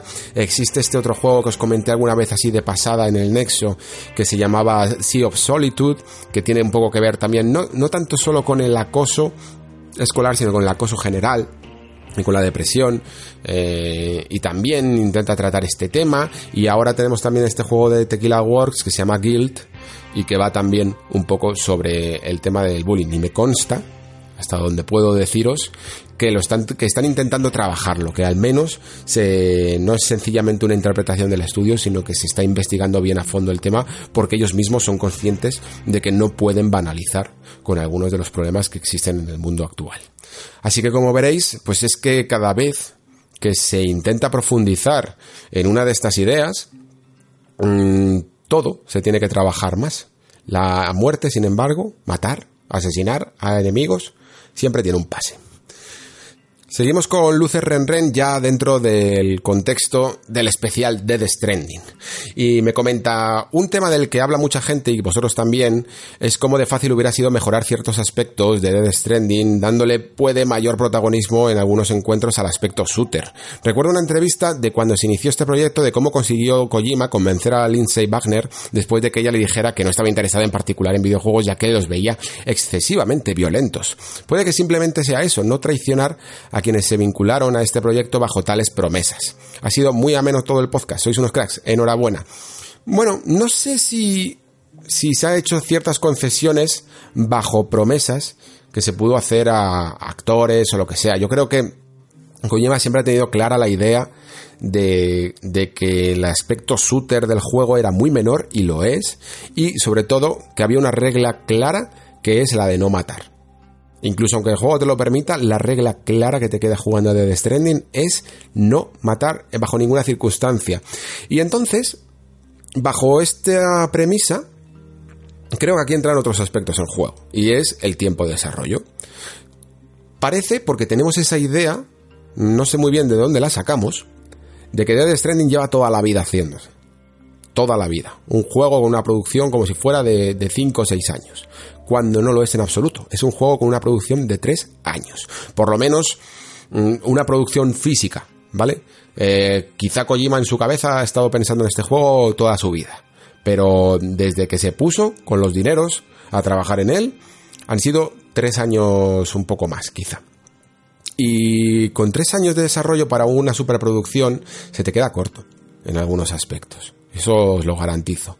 Y si tienes que ponerte a elegir a qué de sistemas de tu juego le inviertes más tiempo y a cuáles no, pues si estás haciendo un juego eh, en el que quieres expresar el deseo de no matar, aunque tengas mecánicas de shooter, lo más lógico sería darle el menos espacio ¿no? y, el, menor número de horas trabajadas en esa mecánica. Y sí, la mecánica de The Stranding de shooter es muy, muy, pero que muy funcional. Es lo básico que podrías tener casi por defecto en un juego, eh, en un motor de juego. Que te venga ya por defecto un sistema de apuntado. Es que no tiene más. Pero aparte de esto, es que reincido en la idea de que el espacio que le da el juego al shooter puede llegar a ser entre un 5 y un 10%, dependiendo de lo que se quiera meter uno en harina con, las mecánicas de acción. Y claro, mmm, démosle la vuelta a la tortilla. Veamos un juego como Uncharted. Un juego como Uncharted tiene puzzles, ¿no? Pero no son sus, su mecánica principal los puzzles. Los puzzles de Uncharted son muy básicos. De verdad. Sobre todo, a lo mejor alguno del 4 puede estar un poco más trabajado, pero recuerdo puzzles del, del Uncharted 2 y de Uncharted 3 que eran verdaderamente básicos. ¿A alguien le molestó? No, porque los puzzles eran circunstanciales y formaban un 5-10% del juego. Pues de la misma manera, por mucho que la acción sea la, el género hegemónico de los videojuegos, si tu juego solo tiene un 5 o 10% de acción, hay que valorarlo en su justa medida. Seguimos con Spawn 0029 que me comenta muy buenas Alex y oyentes, gran programa como siempre, sin haber jugado de Stranding y a riesgo de ser impopular, no sintiéndome atraído por la obra, creo que es un título que demuestra que se pueden hacer cosas diferentes y rompedoras como esta. En muchos análisis que he leído y gameplay vistos, creo que aun siendo consciente de que no es para mí, abre un nuevo mundo y rompe el hielo en la industria. Espero que sea una especie de punto de apoyo en el que títulos posteriores apuesten más por la narrativa. Un fuerte abrazo y un gran saludo a la comunidad de Discord. Pues Spawn, macho, ojalá más gente como tú en este mundo, de verdad. Porque creo que no hay un ejercicio mejor que hacer a la hora de enfrentarte a un videojuego que no te llama la atención en absoluto, como dices tú que no es para mí, que verle lo bueno y lo que puede llegar a aportar al medio. Y si todo el mundo pensara así como tú y fuera tan empático, eh, nos, quitaríamos de tanta, de tanta negatividad y de tantos problemas en esta industria y en cualquiera, de verdad, que, solo puedo decirte eso. Que ojalá más gente como tú, porque es completamente lícito que no te guste este juego. Vamos, que lo odies incluso, que, que represente todo lo que no te gusta Mm, el mundo de los videojuegos. Pero que sin embargo quieras ver una semilla de cómo puede crecer el medio y de la diversidad que ofrece eh, eh, en unas mecánicas que no van para nada contigo, pues me parece muy loable. Así que muchas gracias Spawn por compartir tu opinión y muchas gracias también a mucha otra gente que a lo mejor no se ha pronunciado tanto en redes, pero que piensa también como tú. Continuamos con David Roman que me dice, tenía muchas dudas en comprarlo o no y al final lo he hecho. Eh, llevaré unas 12 horas y me está encantando. es un juego muy original y único. Hacen falta más juegos así. Lo que menos me gusta es el tema de las mulas. Pues David, eh, me alegro un montón que, que al final eh, esas dudas las hayas resuelto y sobre todo que haya salido bien, porque entiendo que a lo mejor desde nuestra perspectiva, como en el especial de, de The Stranding, mm, hayamos sido entusiastas, ¿no? Con nuestras críticas y que haya gente que se haya podido contagiar ese entusiasmo y luego a lo mejor se lo haya comprado y no le guste. Y eso siempre os aseguro que a un crítico le duele en el alma. Cuando está apasionado por algún producto que le ha gustado y, otra persona le, le, puedes llegar a recomendar y, no le ha gustado, pues es, un, es, una, es, una, es una verdadera lástima. Pero claro, es que el mundo es arriesgarse, ¿no? A lo desconocido. Creo que es algo siempre... Mm, que tiene esa... Es, lo que le da la chispa a la vida. Porque lo seguro es también un poco aburrido. Esto es como si te vas a un restaurante, y yo peco mucho de esto, ¿eh? Ojo. Eh, pero vas a un restaurante que, que ya ha sido antes y has probado unos platos y te han gustado tanto que, que quieres repetir el restaurante. Y ahora te enfrentas a un dilema. Coges la carta y dices, oye, ¿me pido lo mismo que antes? ¿Eso que me gustó tanto? ¿O pido otra cosa de la carta? Y a veces eh, pedirás otra cosa y a veces te apetece lo mismo de siempre. Pues los videojuegos son un poco así. Eh, yo de todas maneras me alegro mucho, David, que porque he recibido muchos mensajes como el tuyo de gente que al final ha salido un poco de esas dudas. Dudas además generadas por cierta negatividad que ha tenido el juego en base a prejuicios. Las ha superado esas dudas y luego encima ha salido encantado. Y lleva 12 horas y, y te sigue encantando. E incluso a lo mejor si ahora llevas más y ya no te gusta tanto, creo que sigue siendo creo que sigue siendo bueno que, te hayas lanzado y que hayas descubierto algo a lo que no estabas acostumbrado. Yo creo que eso siempre es meritorio. Seguimos con Mochileros Podcast, que me dice, quiero felicitarte por el Nexo en general, porque no hay ningún podcast de videojuegos que indague de esta forma en la trastienda de esta industria como lo haces tú, y de forma deliberada, para sacar todo el jugo de lo que tenemos entre manos. Y por otro lado, quería felicitaros a los tres, por el pedazo de programa que os habéis marcado. Soy oyente de podcast desde 2006, más o menos, y ninguno me había hecho disfrutar tantísimo, te lo puedo asegurar. Además, para Masinri, yo era una de las personas descreídas de Dead Stranding por todo el revuelo que se puede mover alrededor de Kojima cuando respira. A ver, me gustan sus juegos y disfruto de sus propuestas, pero todo ese divismo que se le ofrece por doquier me resulta cansino. No lo puedo evitar y esto me lleva a no confiar mucho en las voces fanáticas para las que todo lo que Hideo Kojima toca es la octava maravilla del mundo. Ya con una edad me considero una persona cada vez más racional y reflexiva y me encanta disfrutar las cosas por lo que son, en su justa medida. Y si algo me lleva más allá, seré el primero en decirlo y en emocionarme con ello.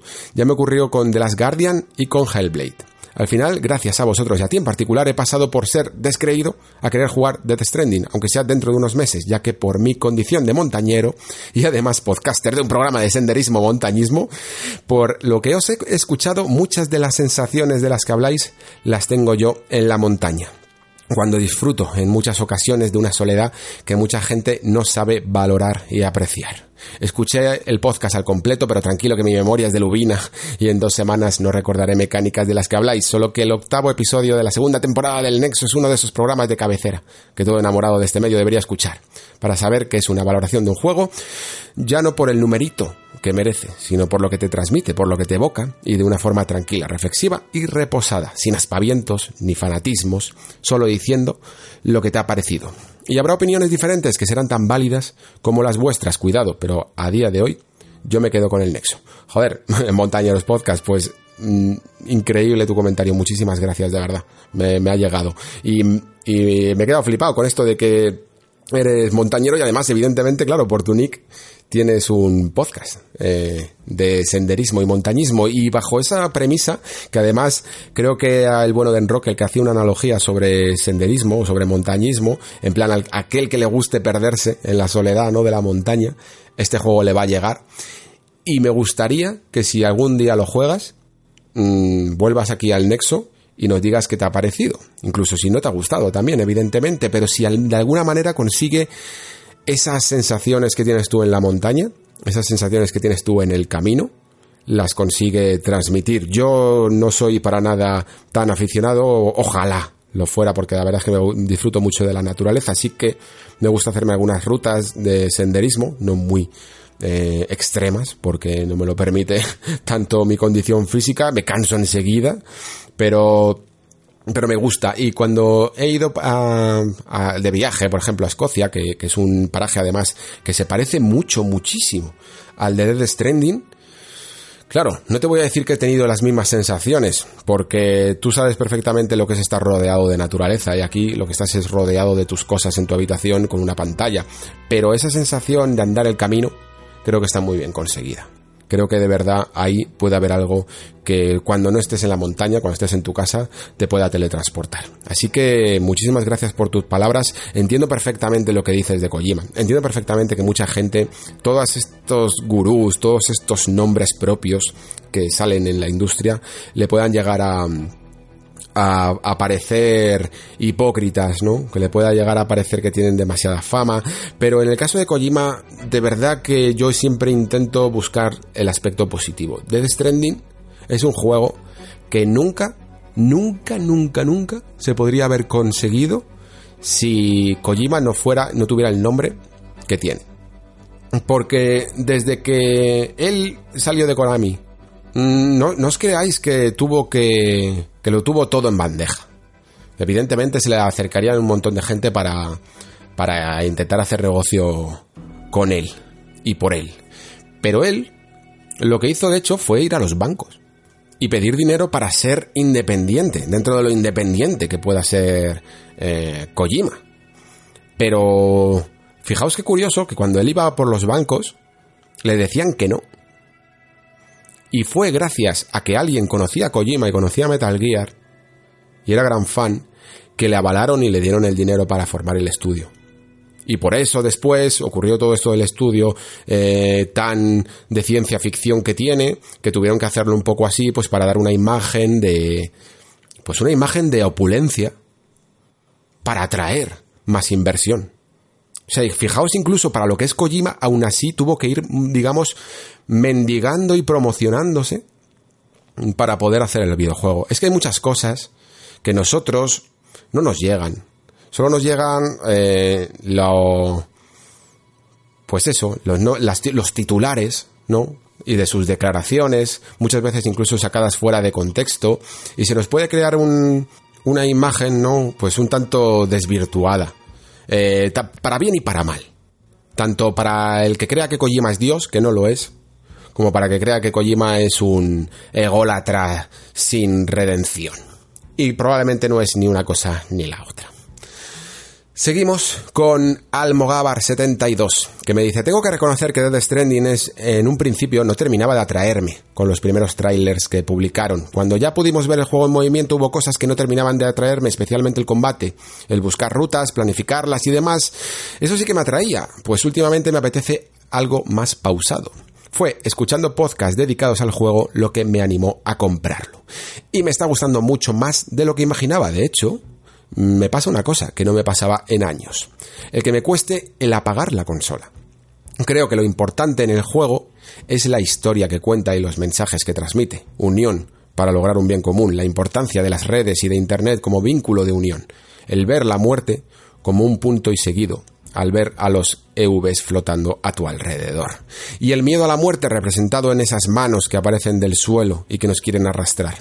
Los combates me parecen algo que están por estar. Al menos esa sensación me está dando en las horas que llevo jugando.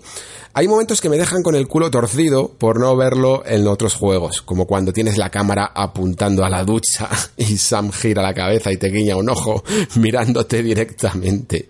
Creo que ahora entiendo por qué hay quien considera a Kojima como un genio. Saludos desde tierras aragonesas y felicidades por el programa. Pues Almogávar, has hecho una definición brutal de lo que es la experiencia de The Stranding.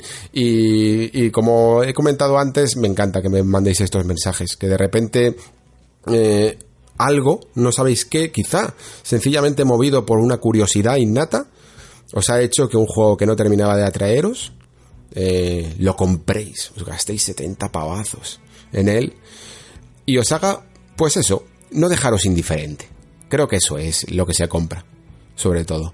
Porque Claro, es que lo común, lo corriente, que es lo que decía eh, Kojima, que no quería hacer, que no quería dar al jugador, es satisfactorio muchas veces, pero también es vago, es cómodo y no te produce, nunca te va a producir una sensación. Y el ser humano, a medida que va creciendo, fijaos, el otro día, ay, no me acuerdo dónde escuché esto o dónde lo leí, pero decían que a los siete años el ser humano ya ha vivido el 50% de las sorpresas, por decirlo así, que le esperan en el mundo.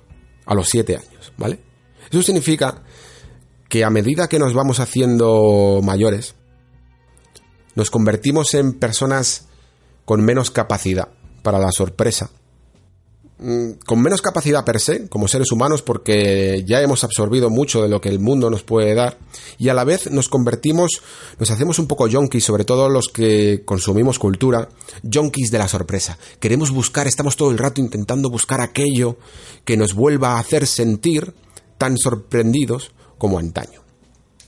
Y por eso necesitamos valor en la industria cultural Necesitamos gente que se atreva a salirse de lo común. Mirad, en la semana que viene voy a hablar de Jedi Fallen Order. Solo he jugado todavía dos horas. Jedi Fallen Order, ya os digo, que es un juego eh, que hace que es increíblemente divertido. Es muy divertido. Tiene todas las cosas que, que propone a nivel mecánico están probadas ya en otros juegos y por lo tanto están demostradas que funcionan y que son divertidas. ¿Vale? Vais a tener mm, escenas tipo Uncharted, los propios saltos de Uncharted, eh, un combate tipo Dark Souls eh, con espadas láser, eh, viaje por planetas, Star Wars. Y todo, como ya está demostrado, es conocido. Y a lo mejor alguno de vosotros cuando lo jueguen no lo piensa pero a la vez se queda un regusto de que no hay nada sorprendente en él. No hay nada. Sí que te sorprende evidentemente lo visual, lo bien que funciona, pero no hay nada que digas, wow, esto no lo he visto nunca. Y Death Stranding es todo lo contrario. Puede tener mil errores, pero es algo que no habías visto nunca. O al menos así, bajo este envoltorio. Y creo que eso tiene mucho mérito. Seguimos con un anónimo que me dice, buenas Alex, te llevo escuchando desde el primer nexo y hoy comento por primera vez. He escuchado la primera parte sin spoilers y me reservo la otra para cuando lo juegue. Pero mi comentario va por otro lado. Creo que alguna vez has hablado sobre este tema. ¿Qué opinas sobre la intervención de los fans en el devenir de las obras que le gustan? Me explico. JK Rowling cambió el final de sus libros de Harry Potter cuando se filtró que mataría a algún protagonista. ¿Ha pasado algo parecido en videojuegos? ¿Qué opinas sobre este tipo de sucesos? En mi opinión, debemos dejar que el artista plasme el desarrollo y final que pensó para su historia sin dejarse manipular por el público. Muchas gracias por tu gran trabajo y sigue así. Pues amigo anónimo, ¿ha pasado esto alguna vez en los videojuegos? millones de veces. Bueno, estoy exagerando evidentemente, pero ha pasado algunas. Ha pasado unas cuantas y además muy muy notorias. El caso quizá principal, el que puso este debate sobre la mesa, es Mass Effect, Mass Effect 3. En Mass Effect 3 eh, tuvimos un final mmm, cuestionable, podremos llamarlo, ¿no? Porque claro, se cuestionó un montón, en el que parecía que no que no tenía esos valores que había arrastrado toda la saga de llevar tu historia y personalizarla, eh, lo, simplificaba muchísimo, ¿vale? Creo que es una manera de decirlo sin spoilers. Eso y además te ponía colores. ¿Y qué ocurrió con este final? Que no convenció a muchísima gente. No convenció en absoluto. Y BioWare, amparada en que escuchaba a la comunidad, lo alteró, lo cambió. Y aquí genera otro debate moral. Porque claro, mucha gente, por ejemplo, se ha alegrado de que exista este cambio, por ejemplo, en la película de, de, Sonic, ¿no? De que había un diseño, todo el mundo le parecía terrible y ahora ha habido un nuevo diseño que creo que la gente está mucho más contenta con él, ¿no? ¿Eso es positivo? ¿O no lo es? Decía Jim Carrey, de hecho, en la película, defendiendo el primer modelo, que bueno, que no, no, sabía si era el mejor, pero era el que se había creado artísticamente por los dueños de la película, por los mm, artistas que trabajaban en esa película. y claro, el modelo que ha salido ahora no está creado por los artistas, está creado por el público, por las apetencias del público. ¿Con qué nos quedamos? Yo, entiendo perfectamente que el modelo nuevo de Sonic sea mucho más agradable y que os haya gustado más. Pero ¿qué es más importante? ¿Defender la libertad del autor o tener al Sonic bueno? Al Sonic que te gusta. Y yo creo que es mejor, eh, como pensaba Jim Carrey, defender la libertad del autor. Y si el autor, incluso BioWare, hizo un mal final, pues ese es el final que pensaron no el que tenga que no el que quiera el público, no el que queramos los jugadores. Ese es el final que tuvo el juego. Y ese es el que tenemos que aceptar.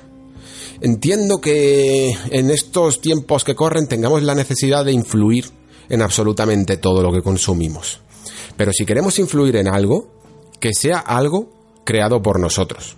Si tú de verdad quieres un Sonic, haz tu Sonic.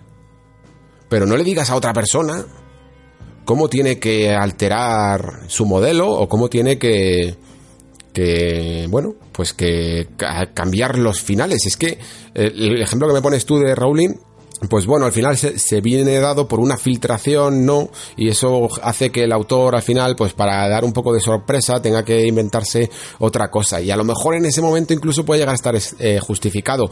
Pero una vez que el producto ya está, digamos, creado, yo diría que debería de ser inalterable, porque esa es la visión del autor y yo creo que siempre tiene que prevalecer por encima de la opinión. Luego ya nosotros pues opinaremos lo que haga falta y, tendremos todo el derecho a criticar con respeto siempre lo que consideremos.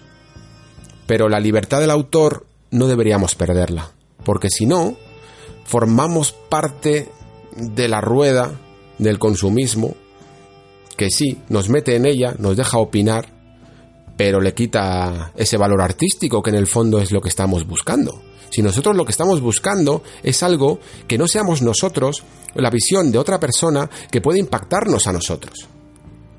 Si impactamos nosotros en la visión de esa otra persona, no podemos llamarlo arte. Y esa es mi conclusión, amigo anónimo. Seguimos con Oscar Martínez Serrano, que me dice, buenas Alex, te comento para preguntarte sobre algo de lo que no se suele hablar y es por el televisor o monitor que usas para jugar. Soy de esos enfermos que tengo un ojo muy entrenado y detecto cualquier tipo de resolución, frames por segundo, en fin, un desastre.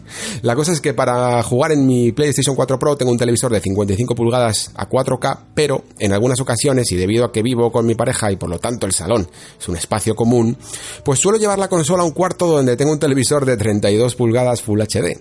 En ocasiones dudo de dónde juego mejor, ya que el super sampling de PlayStation 4 en un televisor 1080p también deja una imagen preciosa. ¿En qué televisor juegas tú? ¿Qué prefieres? ¿4K, 1080p con super sampling? Espero hacer entender mi inquietud y sé que esta es una muy peculiar debido a mi ojo clínico para estas cosas. Muchas gracias, un saludo. Pues, pues verás, Oscar. Eh, yo tengo un montón de pantallitas, la verdad. A mí mi pareja me dice, tienes muchas pantallitas y tiene toda la razón. Tengo una tele, creo que es de 42 pulgadas 4K. Tengo una tele 1080p de 55. Eh, tengo un monitor eh, ultra wide 21 novenos 2580 mm, por 1080. Es decir, tengo muchísimas formas de, de jugar a videojuegos. Y la verdad es que creo que la mejor, la manera en que hice las paces es no darle tanta importancia. Sé que es que parece que me estoy saltando, saliendo por la tangente, pero sí que hubo un momento cuando tuve la, tele 4K que era como en plan, no, todo lo tengo que jugar en 4K, tengo que verlo aquí mejor. y, y sin embargo, por haces del destino, pues mm, la mitad de la partida de Red Dead Redemption 2, eh, que lo tenía en One X, lo jugué en la tele de 1080p y me di cuenta como tú que el super muestreo de tanto de Play 4 Pro como de, de One X dan una imagen increíble. Y algunas con algunas mejoras incluso en algunos casos porque los dientes de sierra al hacer super sampling se al, comprimir esa imagen de 4K en 1080p, se consigue dar una naturalidad más, una suavidad mayor a, esos dientes de sierra, principalmente en consolas, por supuesto, porque no tienen tanto postprocesado en la, en la imagen. Mientras que en el ordenador, a base de fuerza bruta, puedes tirar de ese suavizado de, de dientes de sierra. En general, los juegos de consola es una de las opciones que más que menos fuerza tienen porque consume muchos recursos y con el super sampling se soluciona. Y deja una imagen, como dices tú, preciosa. Entonces, pues yo al final, rayado también una vez como tú, en plan, oh, debería jugar aquí siempre, debería jugar en otro lado. Luego también con el monitor este que te digo, ultra wide, que es 21 novenos, te da una sensación al jugar, al, extender tanto por la anchura, te da una sensación que decía, a partir de ahora voy a jugar aquí. Y a día de hoy, es como que me da un poco igual. Eh, me atiendo más a lo que dices tú. Si mi pareja está usando la tele grande, pues juego en la pequeña. Si está en la pequeña, pues juego en la grande. Si no puedo acceder en este momento a ninguna, pues, o es un juego de PC, pues juego en el monitor. recuerdo una vez, fijaos, fíjate hasta dónde llegué, ¿eh? que cuando reformé la casa, tiré un cable, hice que me construyeran una guía para poder llevar un HDMI de 10 metros, del ordenador a la tele, para poder jugar al PC en la tele. Y no tener que tener el PC al lado de la tele, sino poderlo tener debajo de la mesa donde molestaba menos. Entonces tiré una guía mm, de, de eso, de 10 metros que va por debajo del suelo, para poder llevarlo. Y la primera vez que lo probé, flipando, guau, guau, me he pasado aquí la reforma de la casa, eh, pero a día de hoy casi no la utilizo, la verdad. Juego en el monitor porque juego a gusto, me gusta también jugar en PC, me gusta jugar con teclado y ratón, así que digamos que me acojo a las necesidades o a las apetencias de ese momento. No tengo un top de jugar, sencillamente tengo opciones y las utilizo todas.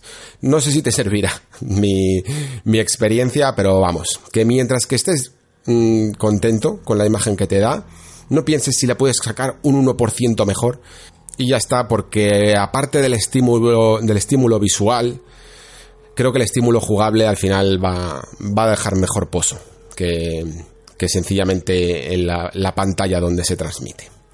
Y terminamos con Roque Vitantonio que me dice extraordinaria primera mitad. Me reservo la segunda parte para cuando termine el juego. Por ahora comento dos cosas. La primera, creo que Dead Stranding está siendo muy maltratado por gente que odia injustificadamente a Kojima y eso me duele porque es un juego único y muy valiente. Además que fue diseñado desde un concepto artístico y no desde el entretenimiento. Y eso debería ser aplaudido más que recriminado. Lo segundo, creo que todos los analistas subestimaron a los jugadores considerando que por no haber acción el juego, este sería aburrido o tedioso. Pero la realidad es que la gente que realmente está jugando al juego reconoce que está atrapadísima en su jugabilidad y argumento. Yo se lo recomiendo a todo el mundo, advirtiendo lo que es, pero aclarando que si entras en la mecánica del juego, él mismo te enamora, como me enamoró a mí y a miles. Mm, Roque, me has dejado pensativo en esto, tienes bastante razón en esto que dices, esto segunda parte que dices, en la que la crítica creo que hemos puesto demasiado en, sobreaviso. Creo que veíamos tanta negatividad en los prejuicios que había sobre el juego que teníamos la, la necesidad de aclarar eh, su concepto y de poner un poco en sobreaviso. Y, y la realidad, como dices tú, nos ha demostrado que los jugadores de videojuegos, los que de verdad juegan, y no los que simplemente dicen cosas por internet, y vi, vi, viendo vídeos de YouTube, eso, ese núcleo de jugadores es muy, muy abierto de miras y es muy receptivo a tipos de experiencia completamente nuevas. Y eso es un mensaje ultra positivo.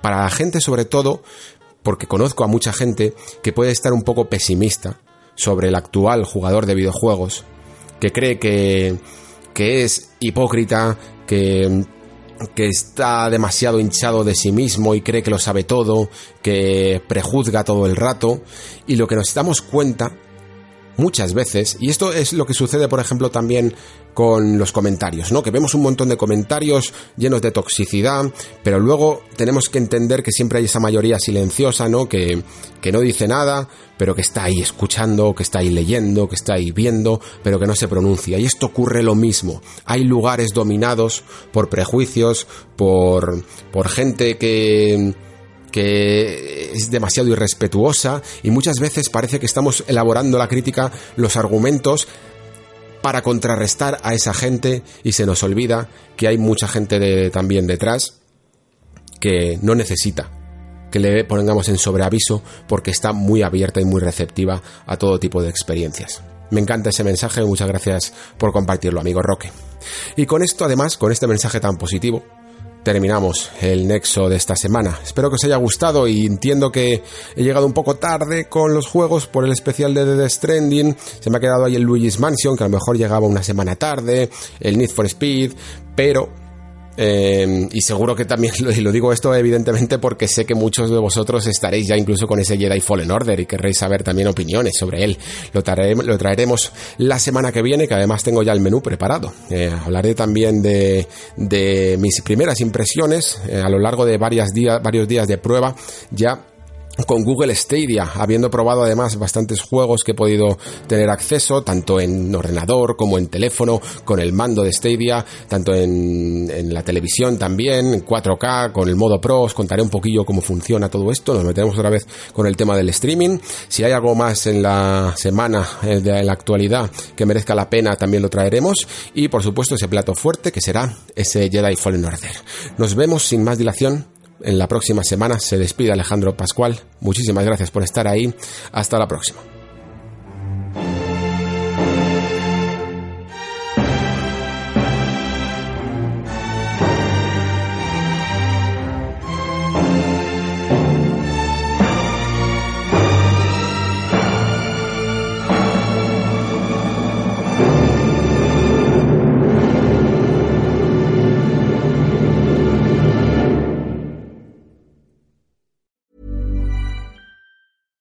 Deserves the best, and there's no better place to shop for Mother's Day than Whole Foods Market. They're your destination for unbeatable savings, from premium gifts to show-stopping flowers and irresistible desserts. Start by saving 33% with Prime on all body care and candles. Then get a 15-stem bunch of tulips for just $9.99 each with Prime. Round out Mom's menu with festive rosé, irresistible berry chantilly cake, and more special treats. Come celebrate Mother's Day at Whole Foods Market.